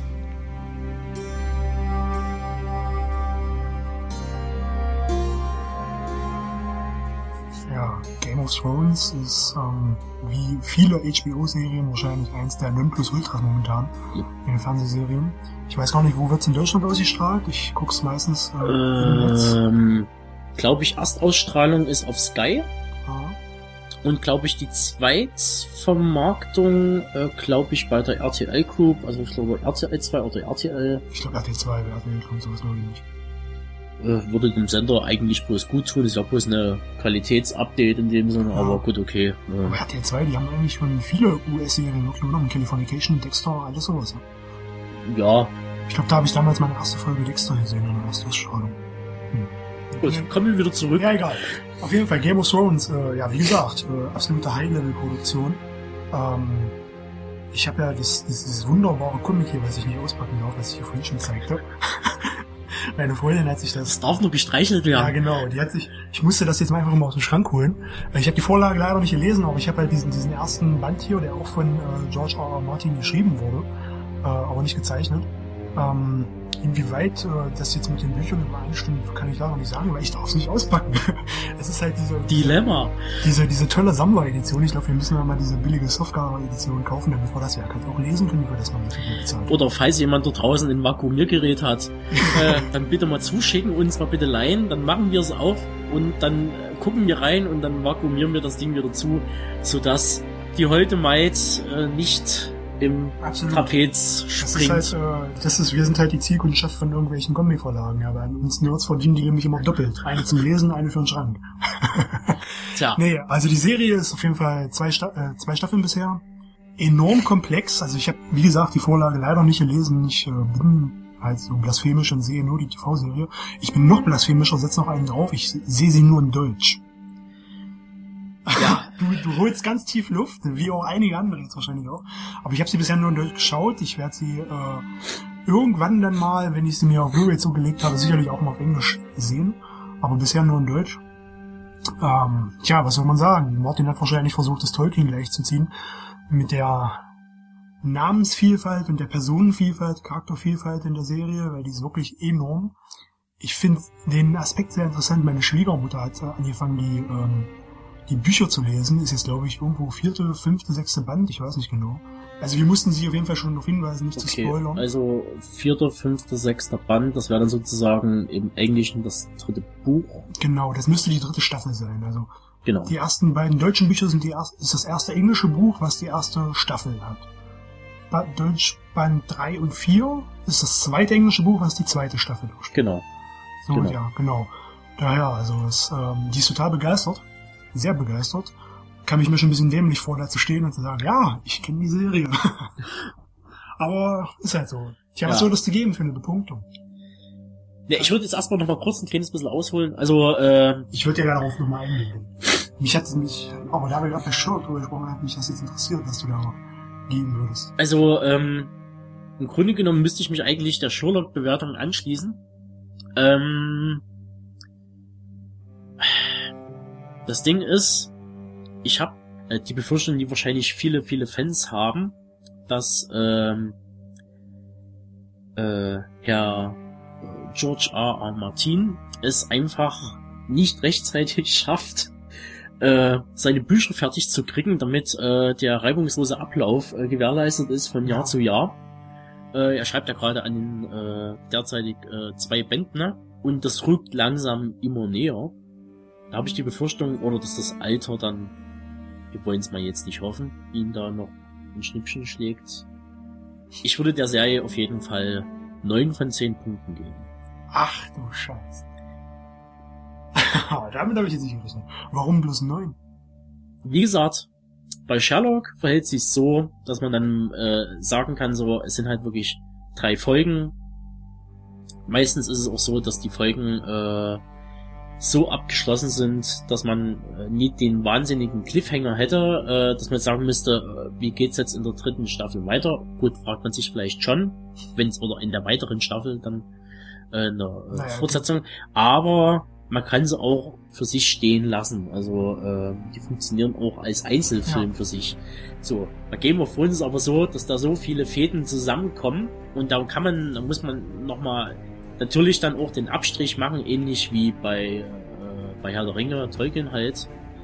Man kann natürlich nicht jedes einzelne Detail in die Serie einbringen, weil das einfach dann ein Mammutprojekt wäre und dann müsste man wahrscheinlich äh, sowas machen wie dass die jetzige dritte Staffel, also kann man fast sagen, drei Staffeln ein Buch eigentlich rein theoretisch repräsentieren müssten und selbst das wäre vielleicht schon zu wenig, weil einfach das Personal von Buch zu Buch zunimmt. Ich glaube, in äh, der, in der vorletzten Ausgabe, die in Deutschland rauskam, in dem Band, hat sich, glaube ich, das Personal äh, schon, glaube ich, äh, gesteigert auf ungefähr 1200 Figuren die noch unterzubringen, die noch zu differenzieren, wer wer und wer zu wem gehört, das ist einfach schon nicht mehr machbar. So. Der Reiz natürlich an der Serie für mich nach wie vor halt eben gerade, äh, man ist halt logischerweise und Gott sei Dank auf den Zug von Herr der Ringe aufgesprungen, was die Optik angeht, dass man sagt, man nimmt einfach mal wirklich Geld in die Hand und man macht nie wie Sam Raimis Hercules oder Xena oder was da alles so rauskam. Man macht nicht das bunte Mittelalter, wie ich es so schön nenne, sondern äh, einfach so wie es ist. Dreckig, räudig, wie es schon halt David äh, Benioff und D.B. Weiss, die zwei Produzenten der Serie halt schon gesagt hatten. Es ist in dem Sinne eigentlich eine Soap mit viel Blut, Tod und im Grunde genommen man darf es auch nicht als Fantasy-Serie sehen, sondern es ist einfach eine erstklassig gemachte Polit-Serie, die einfach äh, so mannigfaltig und so tief geht. Also wie gesagt, ich, ich, man kann eigentlich kein schlechtes Haar an der Serie lassen. Ich finde es halt gut, dass man sich auf ein paar Hauptstränge halt kon konzentriert, die schön äh, äh, quasi ausmalt und einfach einen hervorragenden Cast zusammengestellt hat großteils natürlich äh, mit irischen Darstellern und mit britischen Darstellern punktet, sind noch ein paar Australier mit dabei. Ist schon lustig, zumal ja die Serie äh, von amerikanischen Geldern finanziert wird hauptsächlich äh, und man aber auf, Amer äh, auf Amerikaner da äh, weitestgehend verzichtet und sich lieber im europäischen Raum da tummelt. Was wahrscheinlich daran liegt, dass einfach man auf Leute zurückgreifen will, ähnlich wie bei britischen Produktion der BBC auf Leute zurückgreifen will, die vom Fach kommen und auch darstellerisch dem Charakter, den sie spielen, auch so viel Tiefe verleihen können, wie es eben das Buch bedarf, bedurfte letztendlich. Also von daher, ich bleib bei meiner Bewertung. Die Serie ist top. Ja, also ich kann, es gibt so viele hassenswerte Charaktere in der Serie.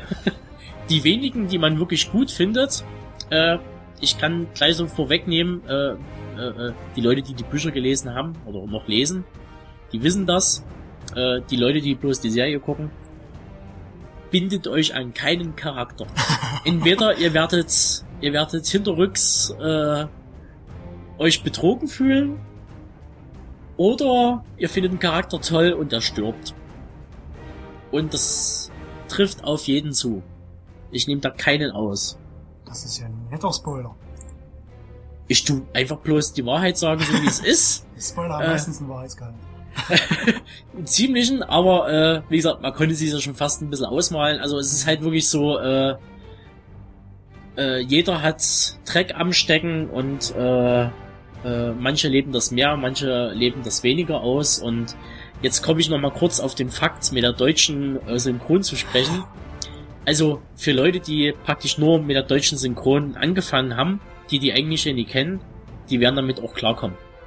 Das Problem ist, ich habe Englisch angefangen und ich werde das auch weiterhin fortsetzen. Ich komme mit der deutschen nie klar, äh, weil zum Teil einfach wieder die Auswahl der Synchronstimmen zum Original wieder eine Katastrophe sind. Entweder liegt's, entweder liegt's, es wird einfach daran liegen, wie es äh, oftmals der Fall ist bei solchen äh, Synchronisationsarbeiten.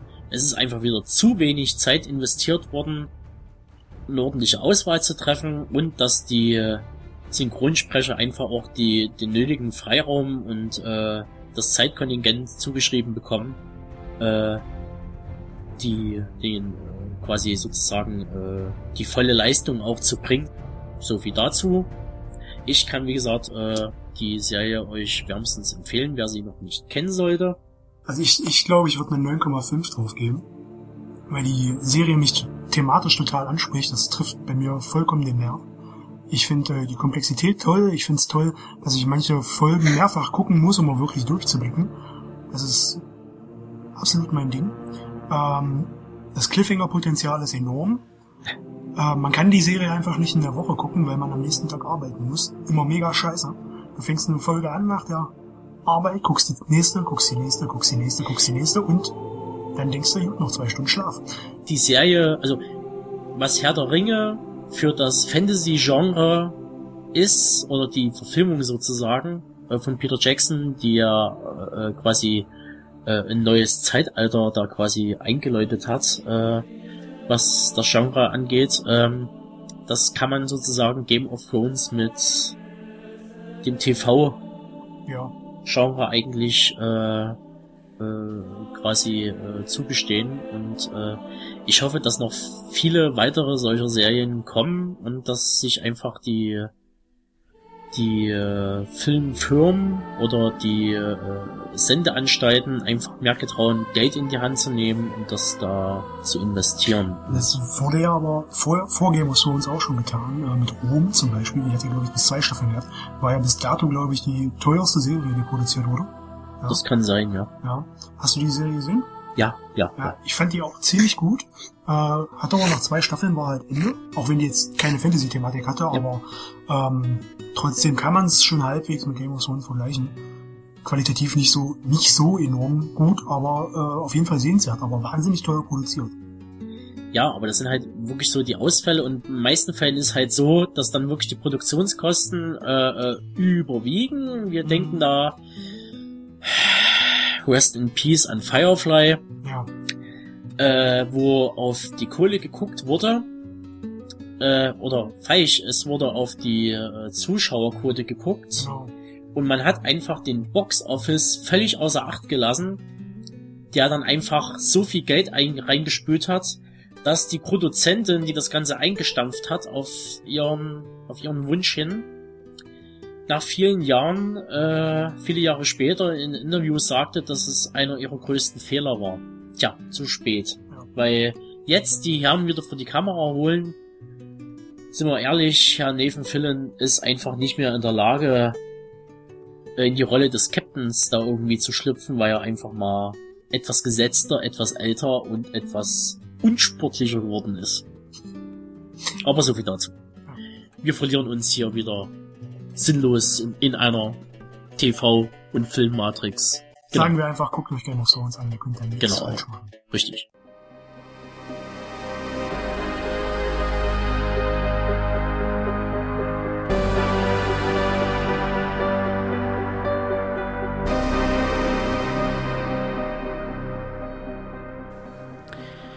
Und damit wären wir mit der Juli-Ausgabe durch. Wir hören uns wieder im September, dann mit einem ausführlichen Interview mit den Veranstaltern der Sinistrange, Michael Flintrop und Marc Fese. Und als weiteres Highlight startet neben dem Deep Red Radio unsere erste Ausgabe vom Comic Zirkel. In dieser Show widmen Emo und Icke uns ganz dem Subgenre der Comic-Verfilmungen. Und ich verspreche euch, dieses Thema gibt reichlich Diskussionsstoff her. Aber mehr sei an dieser Stelle nicht verraten. Drum, erholt euch im August, geht mal wieder raus in die Sonne und ehrt eure Antenne. Bis dahin, der Tobe.